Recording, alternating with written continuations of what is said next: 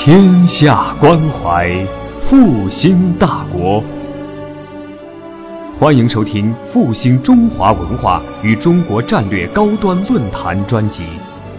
复兴论坛是由兴业全球基金与复旦大学共同发起，兴业全球基金主办的一项高端文化论坛。复兴论坛致力于中华文化的探索，关注中国复兴的每一步。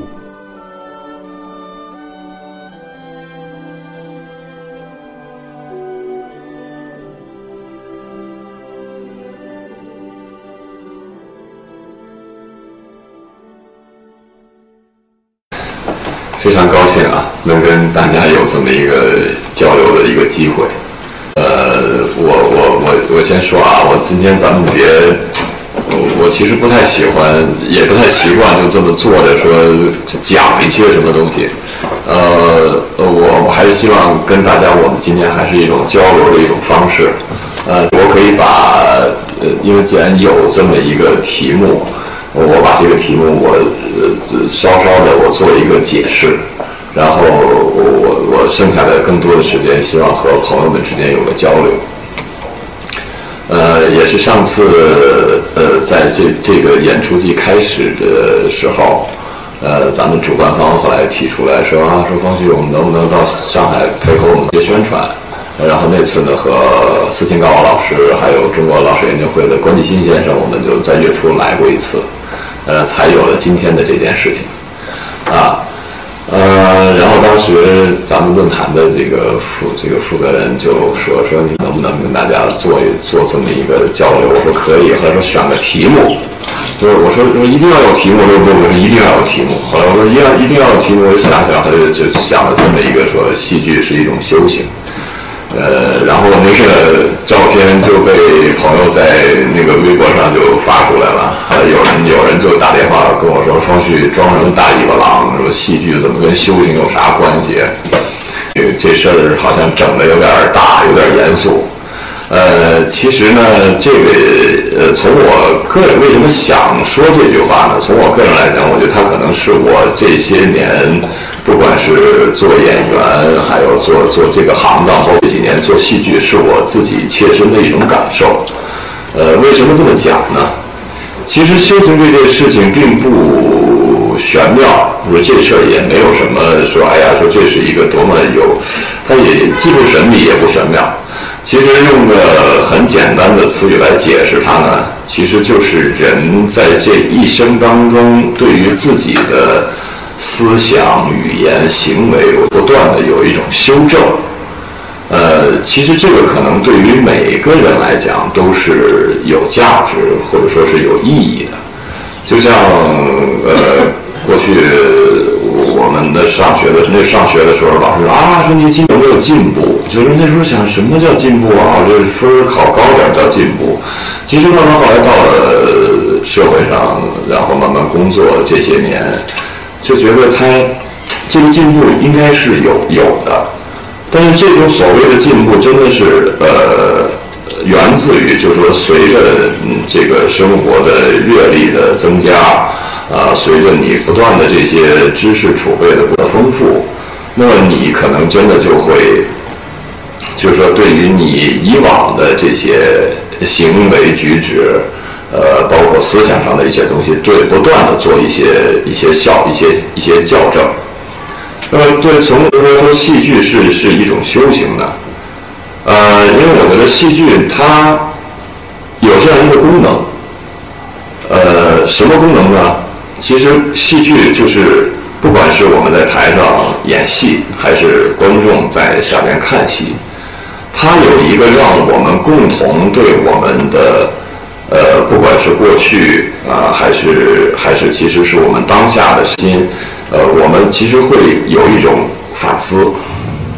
我觉得这是戏剧给我们提供的一种，呃，至少对于我我个人在做这件事情的过程当中，是我一个非常真切的一种感受。因为这种反思，其实对于每一个人来讲，我觉得都是非常必要。因为没有反思的话，其实人很难有改变。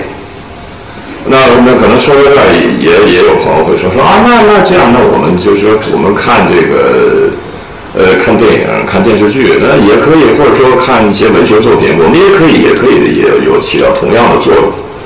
呃，但是戏剧可能和影视又又有一个不同啊，就像呃这次来上海第一场演我这一辈子，呃，出了一个小小的舞台事故。就是在 演出的后三分之一的时候，音响出了问题。然后后来有一些上海的观众朋友说啊，说是个遗憾。后来我在微博上我写了这么一句，我说其实，呃，这种遗憾其实也确实就是戏剧这种艺术形式本身它特有的。为什么说这么说呢？其实戏剧和影视，呃，从从我觉得从从这个艺术形式上讲，它有所不同在哪儿？就是说，我们那时候跟几个朋友也讨论过，后来找到了一个比较一个准确的一个词语来描绘它，说其实戏剧当下就是结果，因为它不像影视啊，有很多人说啊，影视可以错，我们我们可以停，停我们可以再来，然后我我可以把所有的那个认为是对的。是好的东西，我最后把它拼接在一起，然后让让大家来观看。但戏剧不同，戏剧就恰恰就是说，我们在此时此刻此地，我们就在当下这一瞬间出了问题，对不起，其实那出了问题也就是出了问题了，而且那个问题是根本有些问题是好像可以弥补，有些问题其实是根本弥补不了。呃，就像就像前呃，我想去年。啊，应该是茶馆墙倒的，就景片景片墙倒了。当时就是为这个呃人人艺为这个事情呃全院开会，就说这是一个一个重大的一个舞台事故啊。所以说这事儿是是不不允许，就因为戏剧这种东西，你出现了这种事情，它不允它没办法弥补。说当年不知道，只反正我们都听到这种传言，不知道是真是假。那个时候在国画的前身是室外画展，当时演雷雨，雷雨也出过一次这样的事儿，墙倒。然后呢，据说呢，当时雷老师还特别震惊，跟那个雷雷雷学生老师演周朴园，特别震惊的说：“平儿，把墙扶起来。”因为没办法，你这个东西呢。在现场的出现的这些事情，它就是出现了。这个，这个真的是是是这样。所以就是说，这种当下，呃，对于身心和彼此的这种关照，其实在我们的日常生活当中很少有这样机会。因为为什么？就大家太忙，就很多事情。呃，就像昨天在《猫城记》里有些台词一样，其实那是我们改编过程当中加进去的。就是说，人现在都喜欢说快，哎呀，说这个我得忙忙忙快呀，我没时间呀。可是你细想想，你说你省下时间干嘛呢？他可能你问他这句话的时候，他也会两眼茫然的看着你，对他也不知道我省下时间要干嘛。然后就当年在丽江，呃，有一个英国的一个记者。然后他他他到丽江去旅游，然后就看到丽江的老太太每天早上开开门，坐在门口晒太阳喝茶，他就觉得这很奇怪，说你们中国人生活节奏怎么那么慢呀？就这个我们不能接受啊。后来老太太就跟他说了一句话，他呢这个小伙子能听懂汉语，他说孩子，说人从生下来就只有一个去处，你这么快你奔你干去呀？对，想让他们就奔死去吗？那不就就这就这么点事儿吗？所以就说，我觉得就是戏剧这个东西，它它从某种程度上，就它让大家可以把你的身心、你的注意力放在当下这一刻。我觉得这个事情其实是对每一个人都非常有意义的。就不管是从演还是从观众那个角度，它它都是有意义的。其实有的时候我们说。生活当中，我们其实人和人之间有的时候是互是一种互为镜像的关系。就有的时候我们会发现，我们看别人的时候都看得很准确，比如他身上有什么毛病啊，或者有一些什么特质东西，可能他自己都不太在意，但是旁人一眼就能看清楚。但是人其实，他，我们其实说说到底，人最要命的事情是自己不能看清自己，这个是一件很麻烦的事情。但说人怎么才能真正的能能看清自己是怎么回事儿？我觉得他有一个特别重要的一个一个事情，就是说，人能把你全部的注意力集中到当下这一刻。但是你看，像戏剧，当所有的场灯关掉的时候，然后灯灯慢慢慢慢所有的光都收掉的时候，其实它整个这个氛围、这个空间开始慢慢慢慢让人安静下来。然后在这样一个一个环境里边，嗯，这个观众和演员之间达成了一种很很良好的一种交流的关系的时候，其实那个时候你的所有的注意力都在当下那一刻。其实这个是戏剧这种艺术形式，我觉得它它，我觉得它是它独有的这么这么这么一个特点。所以就是说，在界定的这个这个戏剧这种艺术形式的时候，就就曾经有人讲过，说光演关系实际上是戏剧非常独特的东西。如果说你在你在其实大家也都有这种体验，比如说你在影院里去你看一个电影，你看到你看到的全部都是影像，当然你也你的你你你的情感也会也会随着它有有起伏，你也会流泪，你也会笑，但是你会发现，你这个时候你和人和人之间这种就是直接的就在当下这一刻的交流是不一样的，这是有区别的。那我觉得就是说，这种交流让大家有这种有这种对生活、对于人的精神世界、对于对于包括对于这个呃怎么说呢？就是说，你你你这个生命个体和整个世界之间的关系，其实只有在真正的这一刻，我们相互之间有了一个很好的交流的时候，才能引起你一种思考。呃，这个说到呢，我觉得还说到一个，就是说戏剧的缘起。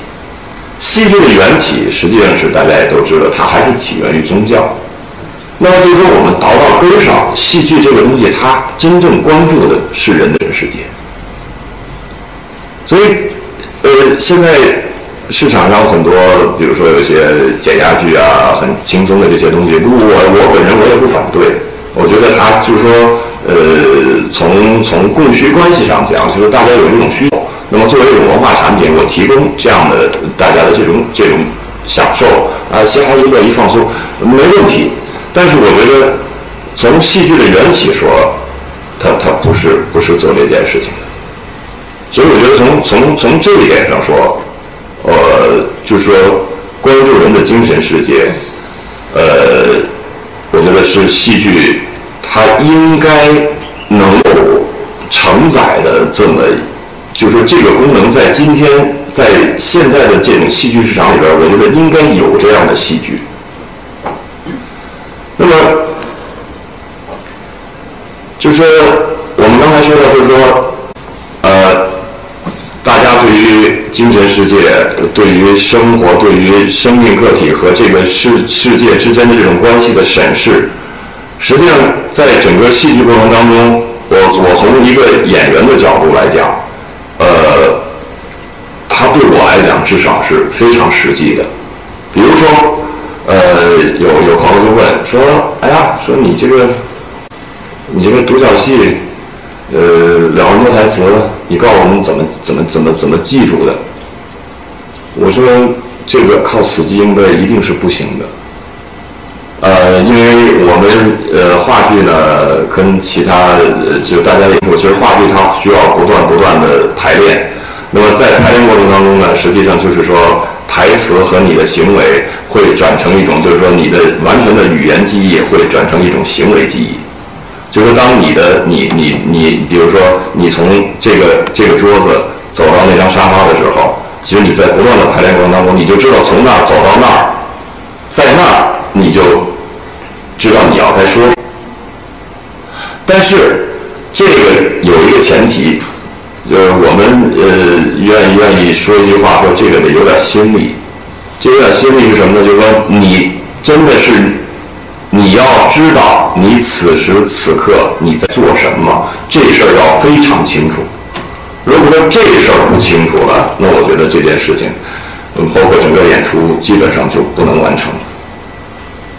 所以就是说，戏剧这种东西，就是呃，从演员的角度，就是说你你要知你要知道你在做什么，实际上这是就是你对你当下的身心的一种关注。那么这个实际上在整个的戏剧的排练和排演过程当中，我觉得对人是一种训练。所以为什么说说就说到说戏剧和和修炼这件事情有关？其实修炼这件事情，它也是通过一种具体的行为，通过一种具体的操作。让我们的精，我就是说，让我们的精神世界，或者说让我们的这个心理不断的强大。那么就是这种强大会造成的一个结果，就是说你有很很很好的一个一个专注，就是你能够呃发现此时此刻此地方到底出现了什么。我们在我们去年在天津演出的时候，当时在现场出了一个一个小小的一个意外，就是我穿的那个警服。我有口袋上有扣子，就是动作稍微大了一点，啪，那扣子就掉地上了。后来等下来的时候，有一个观众就特地为这事儿找到我，他说：“风旭，我看见你衣服上掉了一个扣子，就是因为小剧场嘛，三百人的一个剧场，观观演关系很近。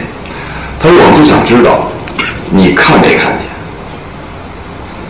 说这是我我我们我们想看的，就想看你怎么处理这事儿。”而且知道你看见，我们先想知道你看没看见，另外一个想知道就是你看见了你怎么处理。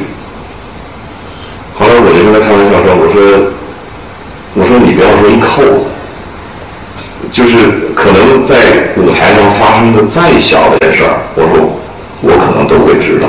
我说这事儿我要不知道，这戏就没法演了。”我我我他掉的时候我就知道，然后我就在演的过程当中很顺当的，我就把那扣子捡起来就装兜里了。然后然后观众就觉得啊，就说我们这是有点意外，就是没想到会会是这样。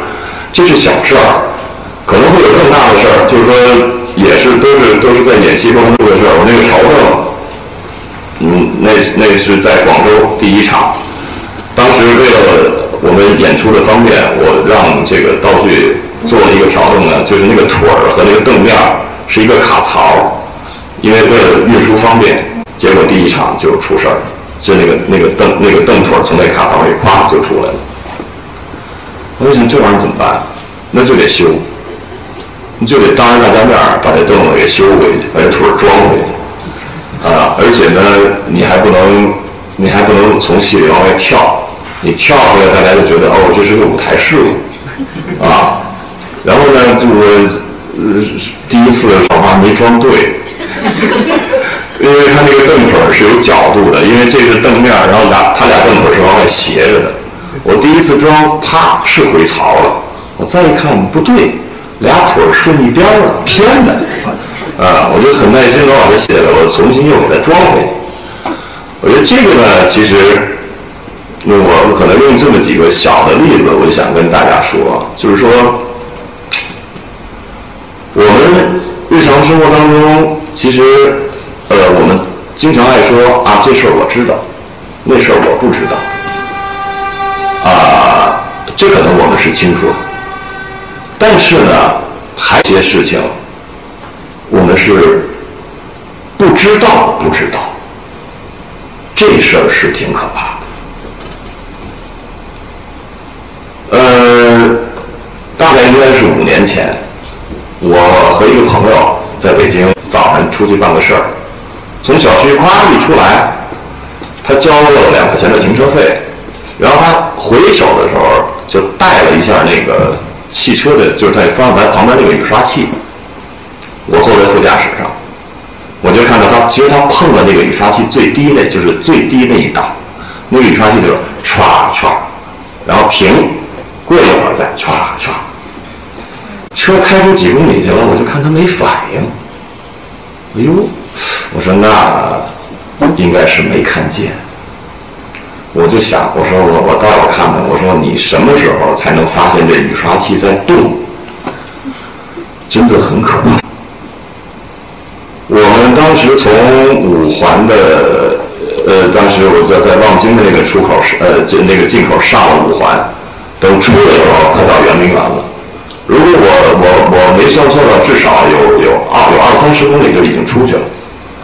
他快到圆明园出口的时候，他问我，哎，说王总这雨刷器怎么动？我就装傻，我说不知道啊。我说我以为你在那个操里，我说你看不清呢。他回我就骂我，他说我有这么擦玻璃的吗？他说我也没没喷玻璃水儿，说这这这怎么会是擦玻璃呢？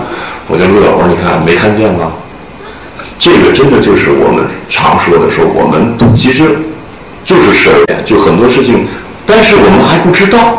我觉得这事儿挺可怕的，真挺可怕的。所以呢，就是说，呃，像这些事情，如果充充斥着我们的生活的话，其实大家细想一想，其实我们的生活质量并不会高，不可能高。因为因为我这个朋友属于那种，他瞬间就可以跟你拍桌子瞪眼，然后发非常大的脾气，把所有东西都砸掉，然后高喊着你不你这个不对那个不对。呃，我给他起了个外号叫老地主。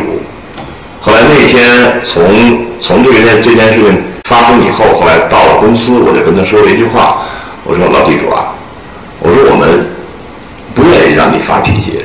你也不用拍桌瞪眼说我们这不对那不对，我们愿意跟着你，你你你就我们希望你都对，没问题。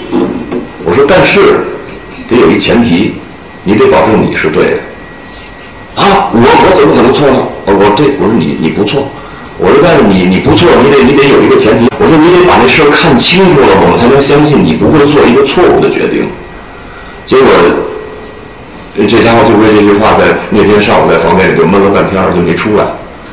然后到了中午吃完饭，下午找了个机会，他说：“他说是，他说我从来没这么想过。他说我没从来就没从来没想过说我是错的。其实是确实是确实是这样，确实是这样。其实我们扯了半天这些这些这些，我觉得也算是闲篇了啊。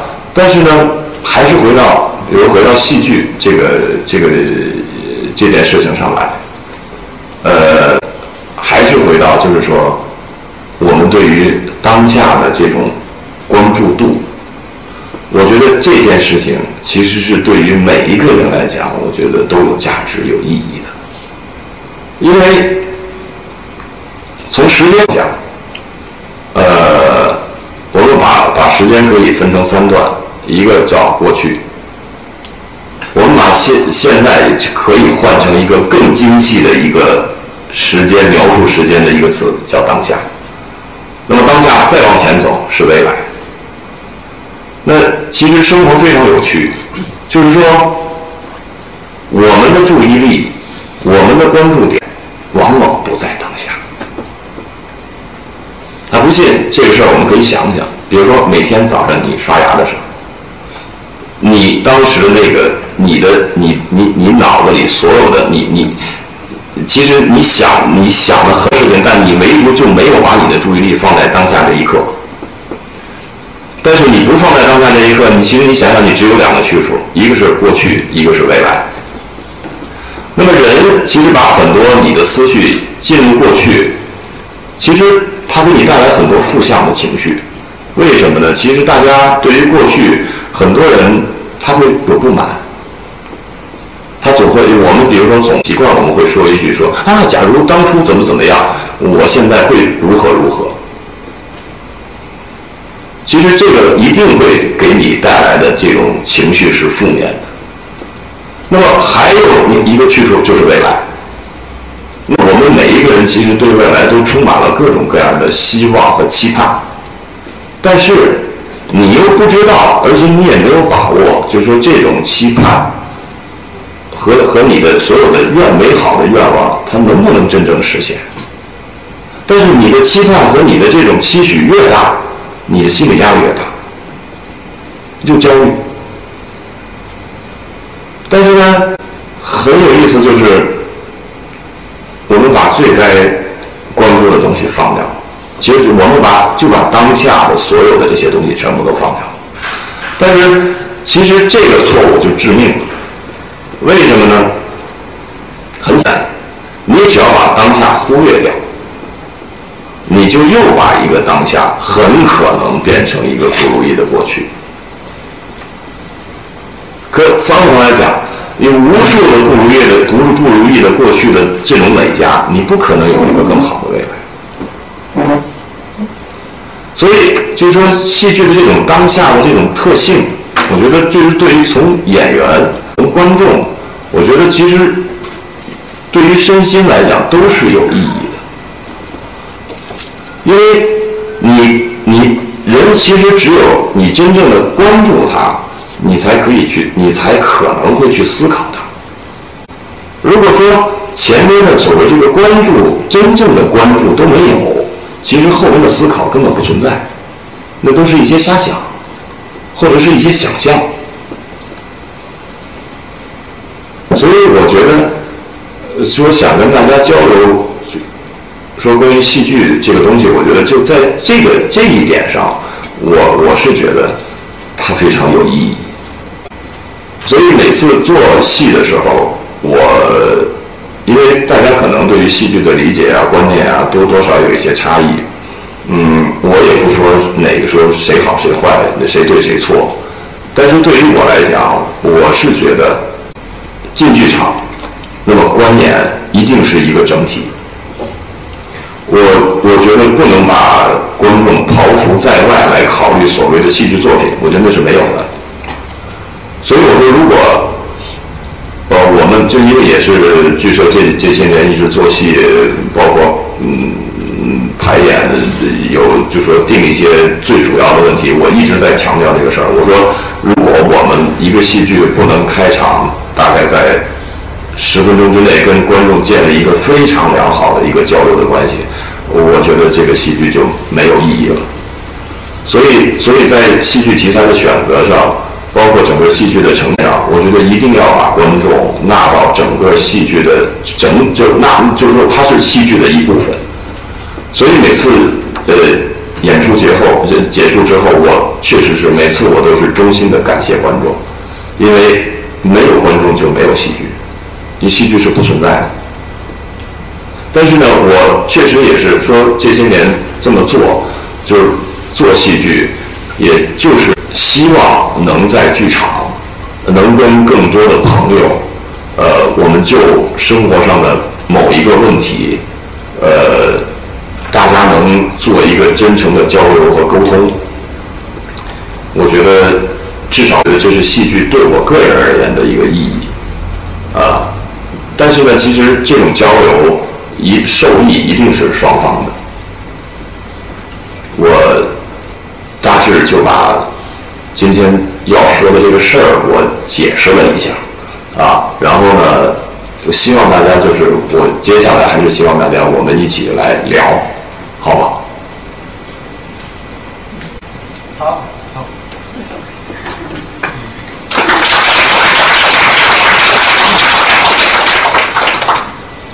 我先说方老师。哎。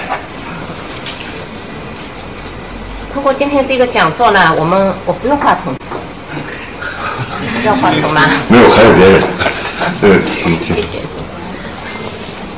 要站起来吗？啊，没有，没有，你随意，你随意，我们就聊聊聊天。通过今天这个讲，喂，通过今天这个讲座呢，呃，对丰富我们的知识跟提升对文艺作品的鉴赏力，还有提高我们的文化修养是将会大有益处的。所以我们首先要感谢方旭老师和那个范芳。哎，真的，这个是真心话。关于话剧呢，在我上学的时候，对偶尔能够到剧场里面去看一场话剧的那些同学，我们都感觉到是非常有档次。哎，真的是的，我因为我读书的时候，你可能还没出生的。嗯，但因为话剧的它那个表演的形式和他那个念台词，跟其他的那个艺术形式真的是有很大很大的区别。话剧，他们演员在台上，他那念台词完全是要有有中气的，要有有声音的共鸣的，不跟我们平时讲话是完全不一样的。所以有时候在电视剧里面，好像是某一个演员他念台词跟别的呃演员不一样，我马上就能判别他肯定是话剧团里面请过来的。那么但是呢，由于社会的发展嘛，这个速度就提升了。刚才方石老师也说到了，大量的快餐呢就涌现了，文艺呢也就是出现了一些快餐的现象。那么话剧这门高尚的艺术呢，就慢慢的就淡出了人们的视线了。那么在这个时候还能坚守着这块心中的圣地的这样的演员呢，那真的是应该说是非常优秀的演员。我认为方旭老师就是这样子。哎，这是真的，因为我们上次三月三号也听方旭老师他们的讲座的，呃，对方旭老师有一个比较呃最外表的、最初步的呃了解啊。方旭老师应该属于这样的非常优秀的这样的人，但是呢，我们社会又不能缺少高雅艺术的，人们呢有这种需求，当然不是我们十三亿人都有这种需求，但是有相当一部分人有这种需求的，而且历史是需要记载的，不能说在我们这个时代就把高雅艺术给断掉。也可以通俗的，但是呢，通俗的来讲起来，演话剧是不来钱的。而且不能是就是呃在短时间内在观众中间混一个眼熟，达不到这样的效果。但是是能够去做这样子的人呢，这呃能做这种事情的这样的人，那就是有修行的人。我真的是这样子认为，是非常不容易的。说到修行呢，我们就会想到了，修行是孤独的，很寂寞的，也是非常的艰苦的。这条路呢是非常窄的。甚至于不被人们理解，比如说弘一法师李叔同吧，他从李叔同变成弘一法师，这个过程真的他的那个他心中的崇高的信仰和修养，一般人是很难理解、很难明白的，包括他的妻子。方旭老师呢，就是这样的一位优秀的艺术家，他本来是可以做一些比较轻松一点的、比较简单一点的呃事情。他本身也是 是个演员，他也可以去。那我我我就不说那些了啊。完全有对吧？在观众观众中又能够很快就哦，这是谁谁谁谁。他他完全有这个条件，但是他没有去做。同样的，做这些演艺工作呢，跟话剧比呢，话剧就是比较累的，而且是比较苦的，特别是比较劳心的。这一点真的，我们是应该理解这些话剧演员。呃，我们看到他那我这一辈子哦，从头到底一百一十分钟，而且中间又出了那么样的一些一些偏差。我想想啊，好像很难有哪一个偶像啊，又是什么星啊，能够演这么一场戏。我看连半都演不下来，没有这个功力。特别是那天的音响出了那样的问题。这就是考验一个演员的应变能力了。当然，我们上海观众的素质也是很良好的，所以共同的完成了，是吧？一点声音没有的，共同的完成了那天的演出，保证了演出的成果。没错没错没错，真的是真的是。因为我到谢幕的时候，我都不知道话筒出问题。我不知道话筒出问题了，我下来还埋怨我同事，我说你们为什么不告诉我？因为什么？因为因为这个反送啊，在台上听的，我知道话筒出，我知道话筒出问题，但我不知道后来话筒就彻底没声了，就咔咔咔咔，那个他那个在我听到有响声，但是我想后来哎没了，我终于没了，哦，我说那就一切正常了，我就以为可以继续了，但是后来我就不知道整个话筒根本传声没有了。对台上的台上的人话筒没声音，他自己不知道的，因为那个喇叭对对对对对听不到。那今天在这个文化已经提升到中国梦的这个高度的这个这个情况下面，文化呢是需要高雅的，需要传承的，需要能够用正能量的作品。我觉得方旭老师就是在做这样的事情。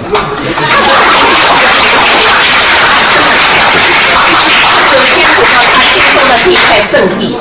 把我们的这个优秀的文化名著传承给社会，这件是大功大德的事情。我说方旭方旭老师，你不寂寞的，我们大家都支持你。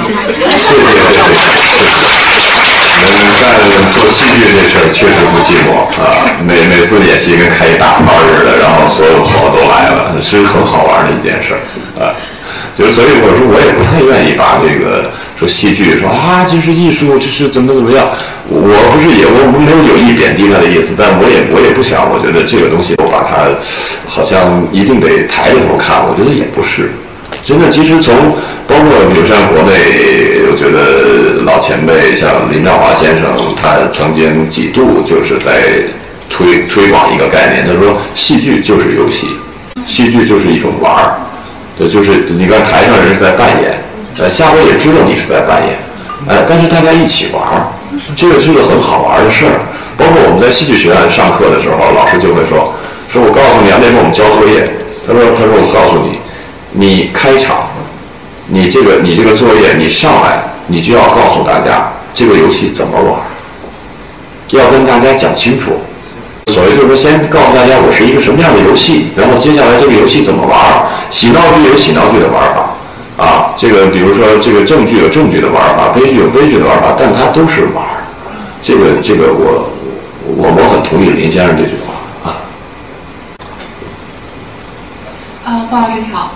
呃，二十六号正好去看了你那个《我这一辈子》。谢谢谢谢。啊，呃，所以我就想就这个话剧给您提一个问题，就是呃，我看到是您是改编，同时您又是那个演出，呃，那里面有一个，我发现有一个变得不太一样的，就跟我没有看过原著，所以不好意思，但是我看过石辉老师的那个那个版，嗯，啊，然后呃，我不知道他是不是完全依托于原著的。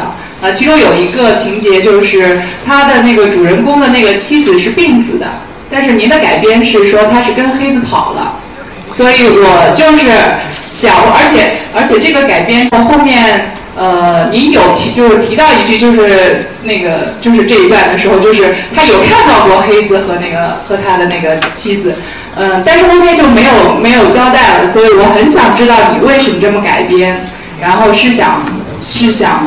要要突出他什么性格吗？还是要怎么样？所以想问一下。呃，首先说，这不是我的改编，是老舍的原著，是老舍的原著。呃，而且就在这次改这版独角戏的时候，其实我是本着一个非常老实的想法，我想就是最大程度的来保留原著的文学风貌，因为石辉先生那版电影呢，确实就是非常深深入人心。然后用舒乙先生的话讲，他认为那是老舍先生文学作品改编里边的一个巅峰。但是很遗憾，我觉得也是由于，因为那个电影是在一九五几年，啊，由于我觉得也是由于当时的这种政治环境，呃，实际上石辉先生改编的那版《我这一辈子》的后半部分，基本上跟原著已经完了。因为在原著里边没有所谓的学生运动，没有没有革命党，也没有后来所谓他儿子的去参加革命，这些都没有啊。然后呢，也确实是就是说，嗯，我看原著的时候，我是觉得这个老警察一生。我爱打一个比方，我觉得就像人用板砖，北京说拍板砖的，就从从后脑勺冷不防的三板砖，把最后把这人给拍躺下了。第一块砖就是这件事情，就是他很中意的一个媳妇儿，他觉得是一俏实利落的小觉得很满意的一个媳妇儿，莫名其妙的大师兄跑了。其实这个东西就是说。呃，当然，呃，用今天有些话可以解释，他可能男女之间也是姻缘啊。但不管因为什么，其实这个生活当中是有的，到今天的现实生活当中也是有的，啊。但是我觉得这个很很人性，就是它很是人鲜活的人，然后发生的这种事情，结果在改编过程当中，我觉得没了，我觉得挺遗憾。其实我觉得他原著的就这几笔写的非常精彩，所以我这次呢也就我就说我我想把这些东西全部都复原，所以也是这次改编以后，舒乙先生他特别满意的地方，他觉得这一版改编是最重视原著的，啊是这样。我也觉得就是你，我以为是改编，但是这个这个这个恢复吧，其实我觉得是更加突出了这个人物的就是一些性格。没错，那没错，他更是那个年代的人，他更是那个底层的人。其实这些事情，我看过，呃，当然因为做这些事儿嘛，所以看过很多老舍先生的一些，我们看到其他一些资料。其实我相信这也不是老舍先生编的，因为在他的生活当中就有这样的巡警，而且你看老舍先生的作品里边，在很多作品里都会出现巡警，你看包括在馆里，包括在《四世同堂》里。都有，所以这是他生活当中他活生生见过的，而且可能好像还是他的一个亲戚，嗯，是是这么一个情况啊。嗯，方先生您好，我刚才从你那个解释说戏剧是一种修行里面，我捕捉到几个关键词，一个是修正，一个是镜像，一个是当下。还有你最后说到一个就是察觉，或者是觉知，觉知对，我是我我个人体会到就是我感受到的是，我对话剧不是很了解，但是我感受到的是，呃，如果能做到这些，你需要心就需要内心非常强大。嗯，包括您在这个舞台上面临突发事件的时候，我觉得你你如果心是慌乱的，可能你的行为就是慌乱的。而你的心是淡定的，你的行为才会是淡淡定的。是。所以我很想听一听，就是您在成长过程中有没有哪些事情给你了，就是心理的力量、心灵的力量，就让你变得现在这么强大？呃，呃，实话实说，是因为佛教，是因为佛教，确实是，我是因我是在。零零年的时候，呃，我二零年的时候，呃，无意当中就读到了一套书，呃，当时那是一位出家人写的，呃，这位法师现在按国籍算法籍，但实际上他是一个越南的僧人，越南出家人，法号叫一行啊，一行他当时对有一行禅师有一套叫《佛学讲演录》，当时是两本，一本叫《与生命相约》。一本叫《活得安详》，我当时也是那年拍完一个拍完一个戏，我当时在家里晃晃，觉得没没没什么事儿，说找本书看吧，然后就从柜子里拿我几个月前买的，我拿出来我说看一看，结果就一口气把这本书读完了。读完了以后，我觉得其实我的生活也从此改变了。其实当时这两本书，我觉得。打动我的就是刚才我跟大家分享的，一行禅师在那本书里边解释说什么叫做生活禅。他说：“他说你如果能把你的这个心、你的心、你的觉知力放到当下这一刻，他说那就是禅。因为我在上大学的时候也读过。”一些什么禅宗故事啊，有一些东西觉得哎那个东西很好，但是理解不了，而且云里雾里的，觉得那个好像离我很遥远，跟实际生活没有什么关系。但确实是因为这句话，我才知道哦，我说原来这个它是对我们的实际生活会有一种指导啊。我我我是也是从这儿就开始去看了很多呃佛教的一些书籍。然后慢慢我跟他走近，一直到了零三年的年初，后来就在苏州的灵岩山寺皈的依。哎，是这样。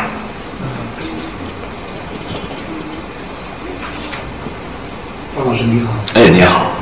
哎，我呢，可能对戏剧，包括对您，我今天都是第一次知道有这么一位厉害的戏剧家。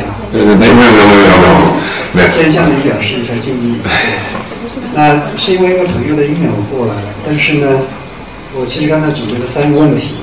第一个问题呢，其实刚才您的解答已经回答了。我本来第一个问题想问的说，可能再过二十年，就是当您准备退休的时候，您想大家怎么评价你？是一个呃修行比较好的表演戏剧表演家呢，还说是一个哎很会演戏的一个修行？呃，是这样。呃，您说到这个呢，就包括去年，呃，今年年初，就是老舍先生诞辰那天，嗯，我们在北京做了一个公益场的演出，我这一辈子，然后头天还发了烧，呃，那天挺挺挺咬牙的，呃啊，呃，但是在那个演出之前，他们的中国老美研究会主办方在印发请柬的时候，他们确实印了一个表演艺术家，后来我就跟这个关先生说，我说一定不能这么提，我这个不是装。也不是说我对这个称号有什么排斥，呃，我是觉得，我是个，就大家想要这个称号的人一个太多，另外我觉得这个好像也有点变味儿，呃，后来我就跟我我的同事小崔说，我说将来有一天我不干了。谁愿意说什么说什么，我听不见。我说，但是我要做一天，我说这事儿就别提。我我是觉得成家这事儿吧，有点吓人，我扛不太住，所以我就觉得这事儿就不提为好。但是如果说想说想大家有怎么评价我，我觉得这事儿根本对我不重要，不重要。我觉得如果说呃。大家有过，比如说在剧场，我我跟大家，我觉得有有过这种面对面的，大家很真诚的这种交流。不管这种交流最后给大家留下的或多或少，比如说大家觉得，哎，可能有些事情可以我们一起，要么是一种分享，要么是一种思考。我觉得只要曾经就有过这些东西，就 OK 了啊。我觉得别的不重要啊。对不起，那我还接着有。呃，您您继续，您继续。呃，我不知道今天来的呢，更多的是冲着您作为戏剧家的，我先用这么一个词。可以可以，没没事没事没关系，没有交流没关系来呢，是更多冲着您这个修行这两个字来的。但我个人呢，会有一点点好奇，因为大多数人呢，可能是没办法上舞台去演的。而您刚才其实讲的很多呢，是站在一个演的角度呢来讲这个修行，怎么样通过这个这样一个过程。能够帮助我们的关注当下。但作为一个观众的角度，我不知道就是说怎么来理解这个修行。那我前面呢一开始可能有一个理解，比如说佛教教人慈悲，那怎么慈悲呢？你得放下我。那可能作为一个观众来讲呢，更多的进入那个角色，或者作为一个演员进入那个角色，能把我给放下，啊，体不同人的这种心境。嗯。但是我不知道除了这个之外，就是您对观众怎么来把这个修行？这个能入手有一些什么样的？呃，其实是这样，呃，可能因为当时作为说想跟大家聊个话题，所以选择了这么一个，选择了一个觉得我觉得可能我从我个人来讲，我感受最深的这么一个点上，想跟大家做一个沟通。呃，至于说。观众怎么能够体验和感受到这些东西呢？我觉得这个确实就是需要在剧场来完成的。因为我觉得，呃，我对这件事情的理解，包括我的整个身心的这种状态，呃，在剧场的交流过程当中，其实大家会感受到一些东西。因为这个东西如果拿出来很直白的讲，好像。那那那好像不是，不是一个戏剧可以承载的，它它它这个真的可能是宗教才能完成的事情，啊，但是呃有些事情呢，就是说呃，因为是面对面，因为是大家互相可以感受到对方的呼吸，所以这个人身上散发了什么东西，或者说他他内心。呃，有一些东西在无形当中，它是可以传递出来的，这个是可以的，啊，因为这个也是以往在一些演出过程当中，确实有些观众朋友也提到，也说到了，他说我们发现好像看您这个状态，包括演戏的状态，说和别人不太一样，说但是我们也有的有的观众感受到了，但他们也想问，说到底是是哪儿是怎么，是有有我们但是说不出来。这其实可能就是一种最直直觉的一种一种感受，比如说包括可能我对就是这种观演关系的这种界定，说到这儿，其实就像刚才您提到那个问题，就关于人对自我的认知，其实这这种认知，就我个人而言，我觉得确实是在戏剧在表演过程当中，我我是真实的体会到的。怎么这么为什么这么讲呢？就说，呃，以时下很多演员对于表演的理解，是你给我一个剧本，你给我一个角色，我到台上，我先想的第一件事情就是我怎么演，这是大多数人的一个一个想法。但是恰恰就是比如说，在我在整个的这种戏剧的排练过程当中，呃。在表演的这种实践过程当中，我确实是真切的感受到，那个我，那个我不是就是我方旭，不是我们通常意义上我们认定的我叫方旭，这是我的身体。好了，现在我要演戏，大家看，不是，恰恰是什么呢？是大家是是一体的。其实，在那个时候，你才能真正理解到那个我是怎么被放下的。那么就是说，当所有观众都不在的时候，你面对一个空剧场的时候，你跟谁说我？其实那个我是毫无意义的。其实这个也确实就是在，因为是在我很多事情，我觉得是要在实际的你的操作过程当中，包括比如说在这种戏剧的这种观演的不断不断不断的这就这种反复的重复的过程当中，你才能真实的体验到。所以我我觉得可能。呃，我真正有一天，我觉得对表演，我有一个有一个跟以前不同的理解，确实就是在对我的这件这个认知的这件事情上，我觉得我有了一个非常大的一个一个一个转变。呃，包括甚至于包括到，比如说我拍电视剧，有一天我突然发现，那个戏不是你想怎么演，你都设计好。那你得想想对手跟不跟你怎么演，而且现场不就是还而且还现场不单就是你跟对手的关系，它有很多元素，比如说有摄影机，有灯光，它会抢你的位置，然后有录音话筒，包括那个那个那个房那个那个你拍摄环境里边的那个呃光线、气味，其实所有所有的整体的这一切才是表演的总和。但是真正就是说，你能够理解到这这个程度的时候，那个表演就变了，不一样。所以我觉得，呃，从这个角度上说，确实，我觉得这是戏剧，也是戏剧给我带来的，可能也是慢慢的就是大家也能感受到的，就是说我们所谓的过去执着的那个我，呃，真的是没有那么的值钱。呃，当你真正把这个东西放下的时候，其实你的身心一下就就打开了。然后你当你跟大家融为一体的时候，其实那种感受是最美妙的。所以我总说，我说戏剧不是个人的一个秀场，不是说你站在舞台上你要证明我方旭有多牛，我有多棒，我多么多么会演，不是这样。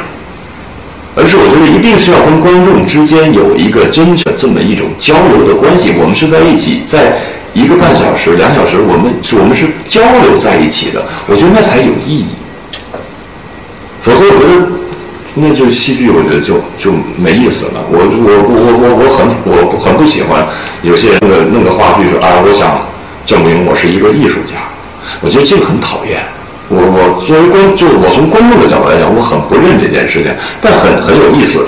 如果你是本着这么一个念头做这个戏的话，其实观众是能感觉到。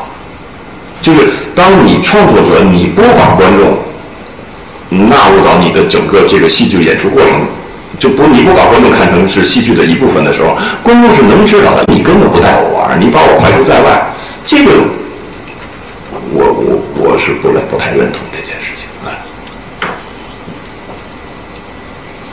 好，方老师您好，我也是前天晚上去看的那个我我演的一辈子。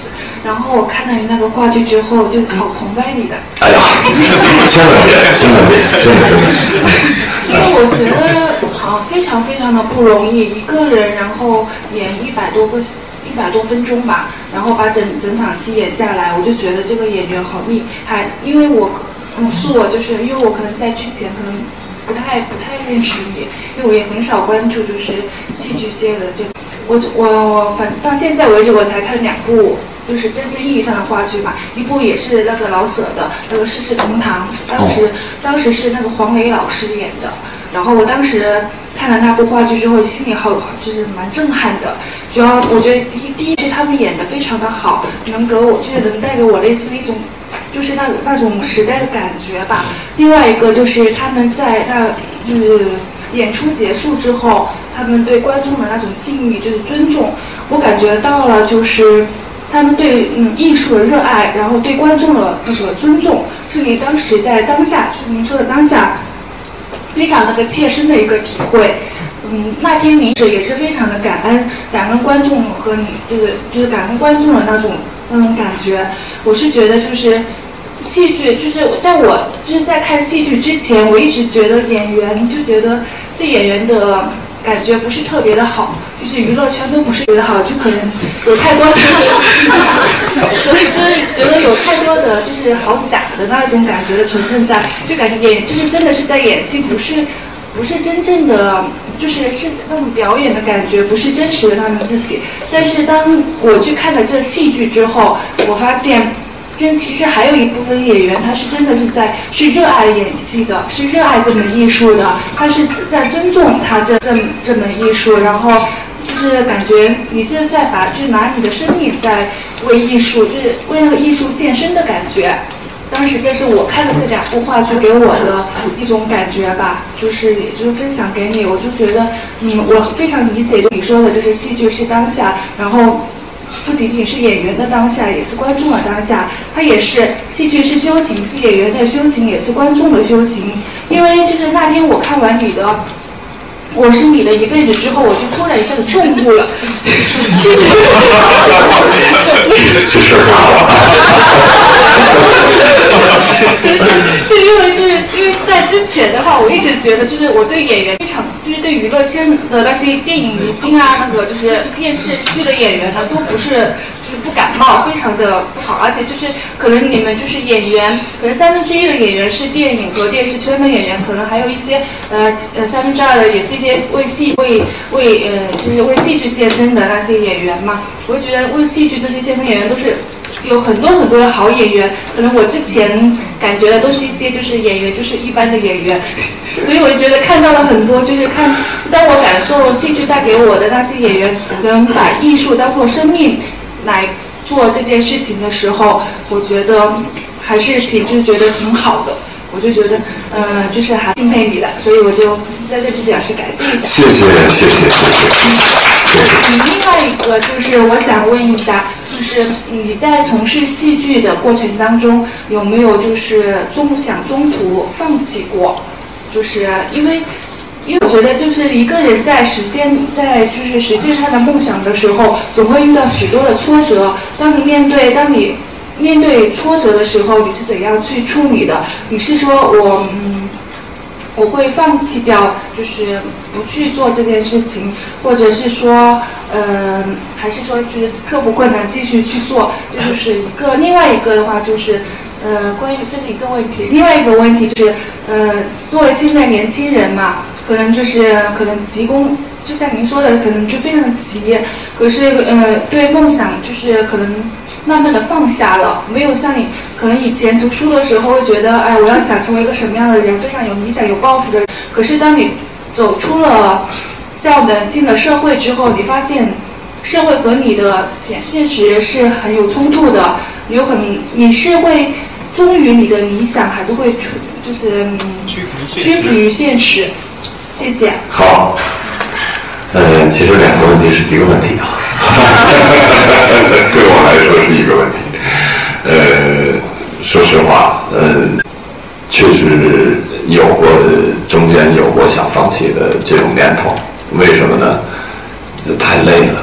就就太累了，然后呢，还有一些很实际的问题，就是说，其实所谓这种民间戏啊，就是民间的这些制作团队，呃，确实如果说，呃，你想踏踏实实做一个东西，而且把它推向市场，呃，在这个中间有太多太多的环节，可能呃，作作为这种民间团队很难。为什么？就是说，比如说呢，呃，那时候我跟杨立新老师，呃，包括冯远征老师，那时候我们拍戏的时候，大家也知道我做戏，然后就说呀，说你还咬牙干，说这个不行。这体制外做戏太难了，就他们所说的体制内和体制外，就是说像仁义啊、国家话剧院啊，比如说像我们上海的这个话剧中心啊，这都算体制内的，我们都属于保安团的啊，这都所谓叫体制体制，对，叫体制外的，因为你确实就是说你没有没有资源，你没有资源，所谓用资源，你比如说院团，它这个资源相对来讲很丰富，比如它舞美专有舞美队。呃，灯光专有整个整个这个灯光的这这整个队，那么你作为这种民间的这些这些创作团队呢，如果你每年不能保证一定是这种数量的演出的话，其实很难，你你你养不，首先说你养不住人，呃，说白了，大家都得生活，你你不能说大家真是为了这个戏剧，最后大家连饭都吃不上了，这这这这肯定不能这样啊！所以我跟我的这些合作伙伴一出来。演戏的时候，我说：“哎呀，我有种特别奇奇怪的心态。我说我我老觉得对不起大家，所以我说算了。我说反正咱们这个钱呢也没有太多的可赚。我说但是希望大家吃好玩好住好。所以大家跟我在一起，反正我就老觉得就尽量能让大家呃从生活各方面能够，反正我因为也也呃确实指着戏剧我也活不了。”所以每年基本上还是要拿出一定的时间去拍一些影视剧，然后能够让生活是可以可以正常。呃，是我觉得在做戏的过程当中，确实很多很多具体的问题，呃，就顶到你眼前的时候，有的时候你会有疲劳，有甚甚至有时候会有愤怒，就这些东西都会有。而且我也几次甩甩甩手说算了，我说这事儿。既然这么难，不能玩儿就就不玩儿了。但是每次都这么说，然后每次咬着牙到剧场，等把那光都打亮的时候，就觉得不行，还是得往上站。就人有的时候在这个心里边，就跟说演员有戏虫一样，他看着这么一亮，他兴奋，哎，真是从心里有兴奋，然后还真的是希望。真的是在剧场，我觉得人这一生啊，其实你不用说一个人和多少人，你就说一个人和两三个人，大家都能成为知己，能够掏心掏肺的聊一聊。其实大家想想，这是就本本就很难了这事儿。那你要说在剧场说我一个人对几百人，呃，当然几百人可能都掏心掏肺，但总有几十人总可以吧。所以我就想想，这是一件很奢侈的事情。就是大家，我我我老爱开玩笑说，我说大家花的时间，花那时间就是命啊！这这大家这生命一分一秒就这么过去的，然后还花着钱来剧场，大家一起能够玩儿。所以，其实从我心里来讲，我我是觉得要对得起大家。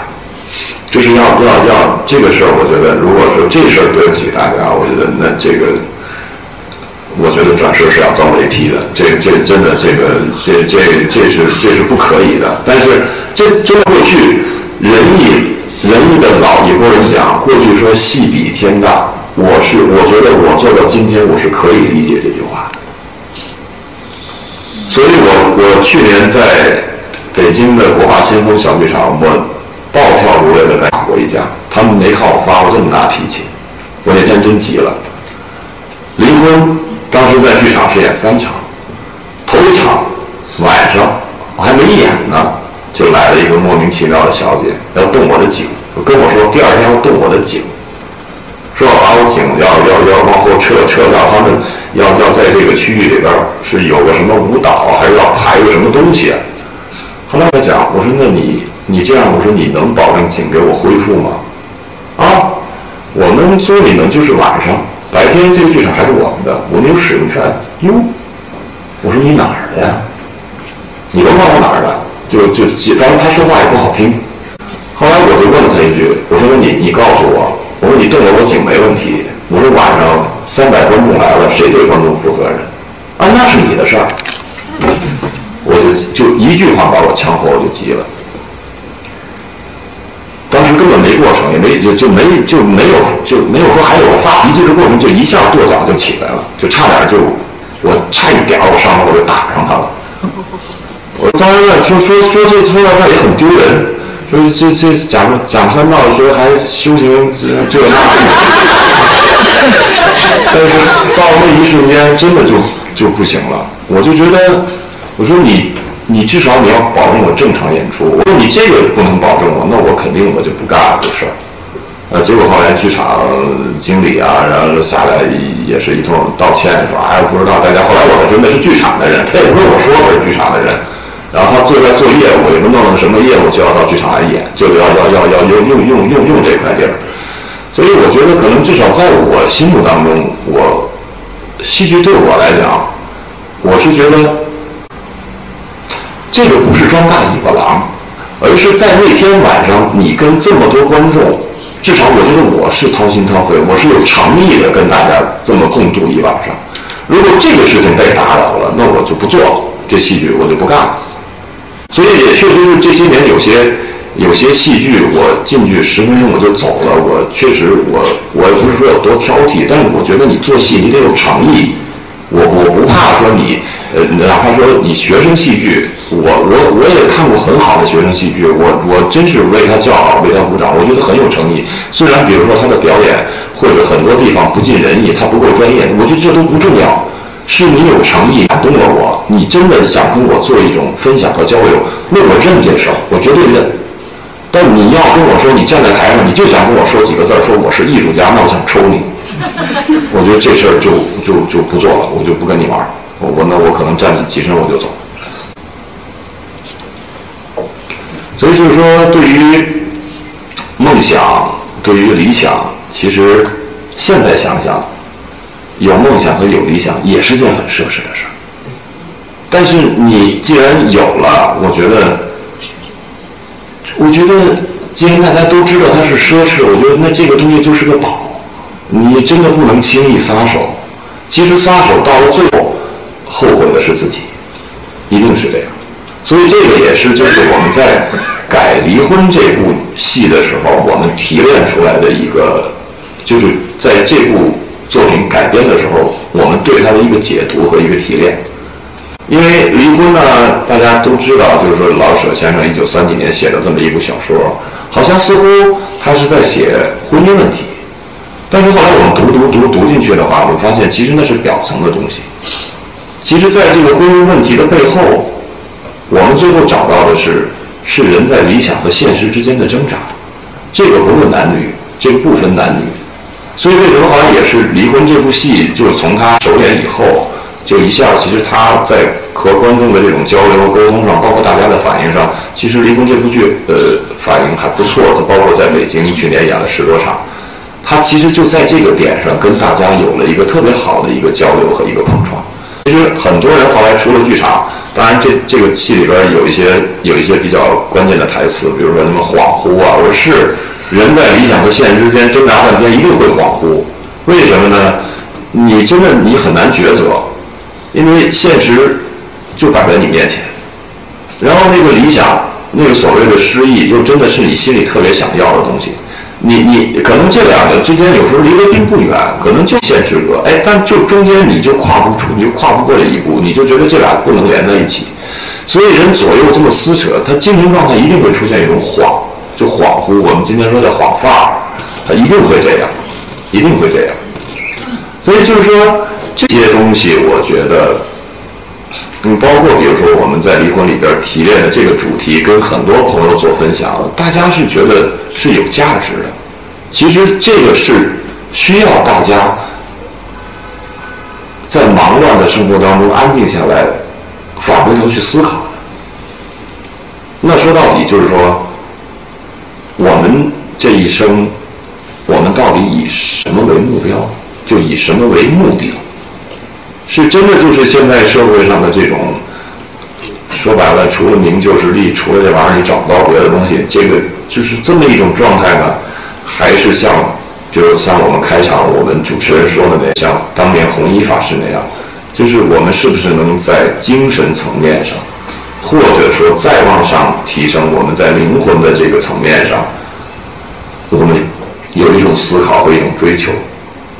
那就是说，比如说此生是不是有一种，我们会不会有可能有人选择说，我把来提升我整个这个人的精神品质来作为一种的一种目标？我想这会是有的，会有的。但是这个东西可能是要大家在生活当中就不断的这种磕碰、摔打，呃，甚至于遭到很多这种挫折。其实压力对人来是好事儿。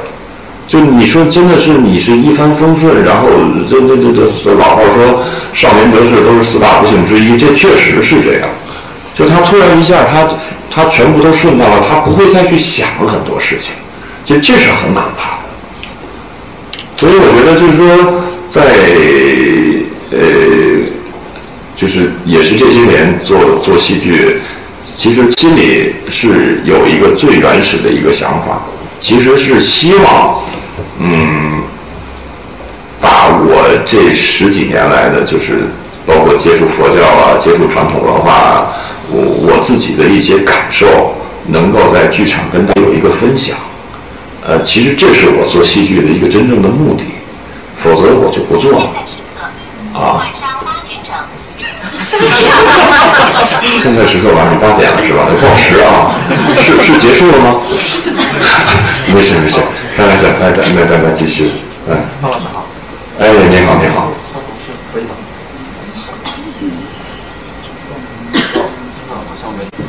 没关系，能听见啊。有一点紧张。哎，不用不用啊。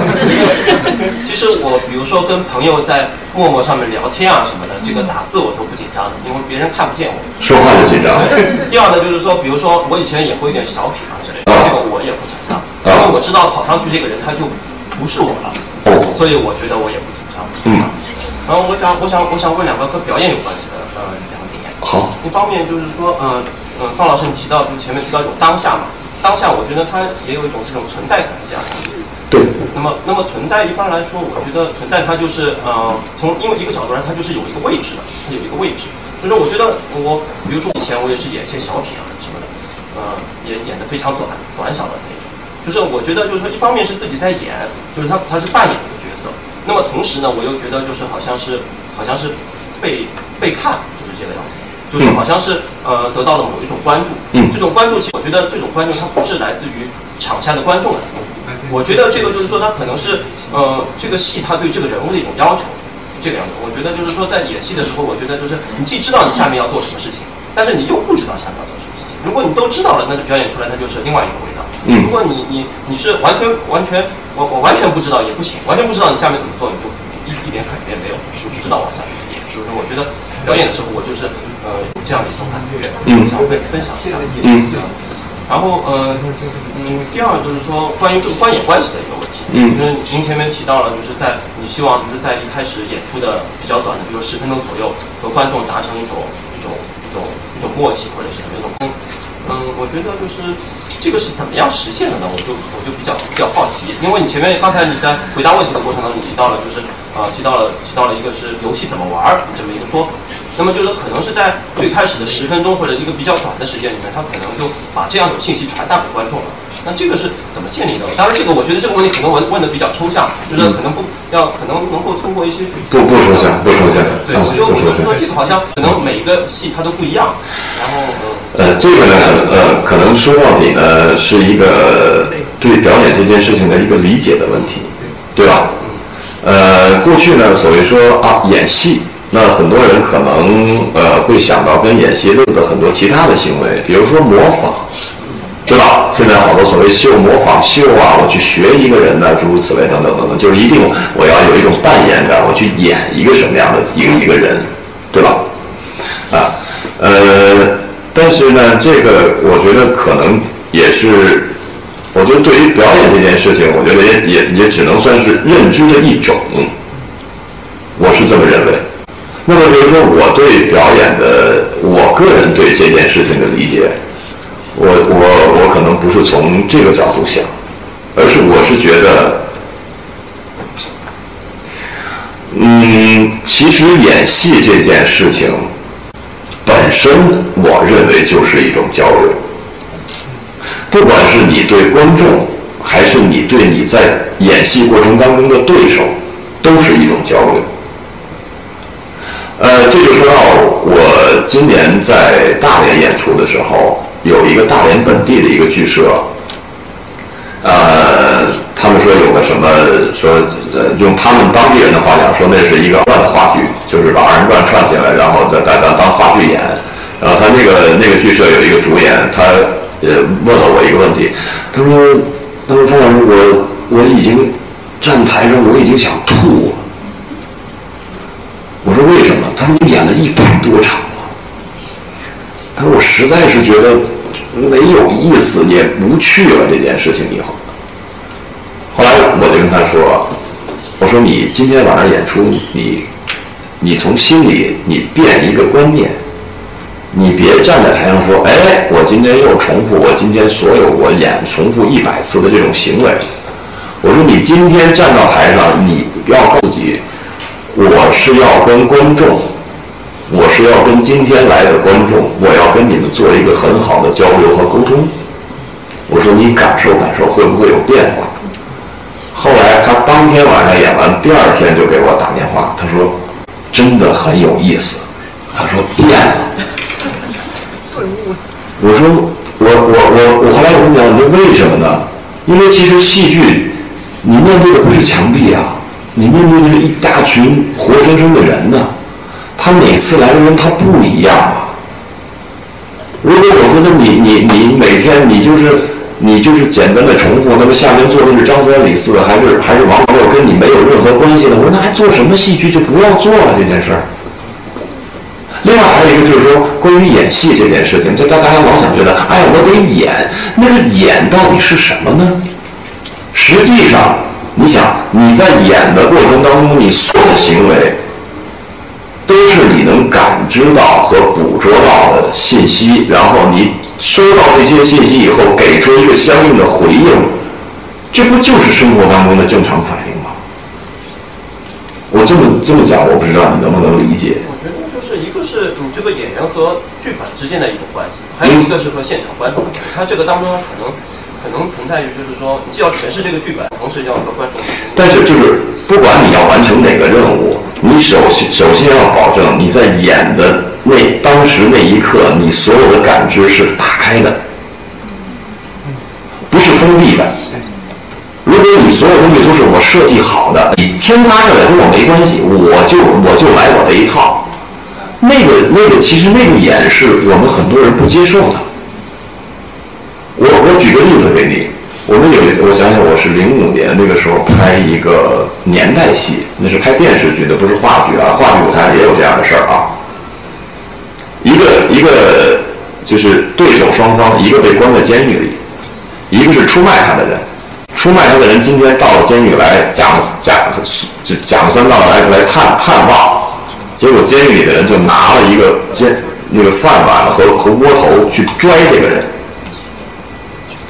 结果，当这个饭碗拽出来的时候，对方没有任何反应，拿鼻梁子直接去迎这个碗，当时鼻梁就砸肿了。为什么呢？就是他所有东西他都想好了。我今天站到监狱里，我要这么演戏，现场发生什么完全不知道。就是那个碗迎面过来的时候，就你看我们生活当中，如果是正常反应的话，花有一个东西迎面而来，我本能的就会有一个躲闪，这是最正常的生理反应，对吧？但没有，就没有，他就能迎着这碗上，最后把鼻梁子砸肿了。全组认为是一事故，因为后边戏还没拍呢。所以这个真的就是说，很多包括现在业内就是专业，咱们且不要说是是爱好者。就包括很多专业演员，现在我觉得都是对于这个表演这件事情有一个极大的一个误区，就上来就是说我怎么演，啊，我得这样，我得那样，你哪样啊？就你得，你得说，现场真正真正会发生什么，你根本都不知道，那你还演什么戏呀？其实我们真正看到的，不管是台上的对手和对手之间，还是观众和演员之间，我们要看到的能够达成一个真实的交流那个东西，我们才认为那是鲜活的，一定是这样。但是在这一刻，你的还是那心灵是开放的，感知所有的能力是那个那个感知的能力是非常强的。就是现场任何一个细小的事情发生，你一定会你要清楚的。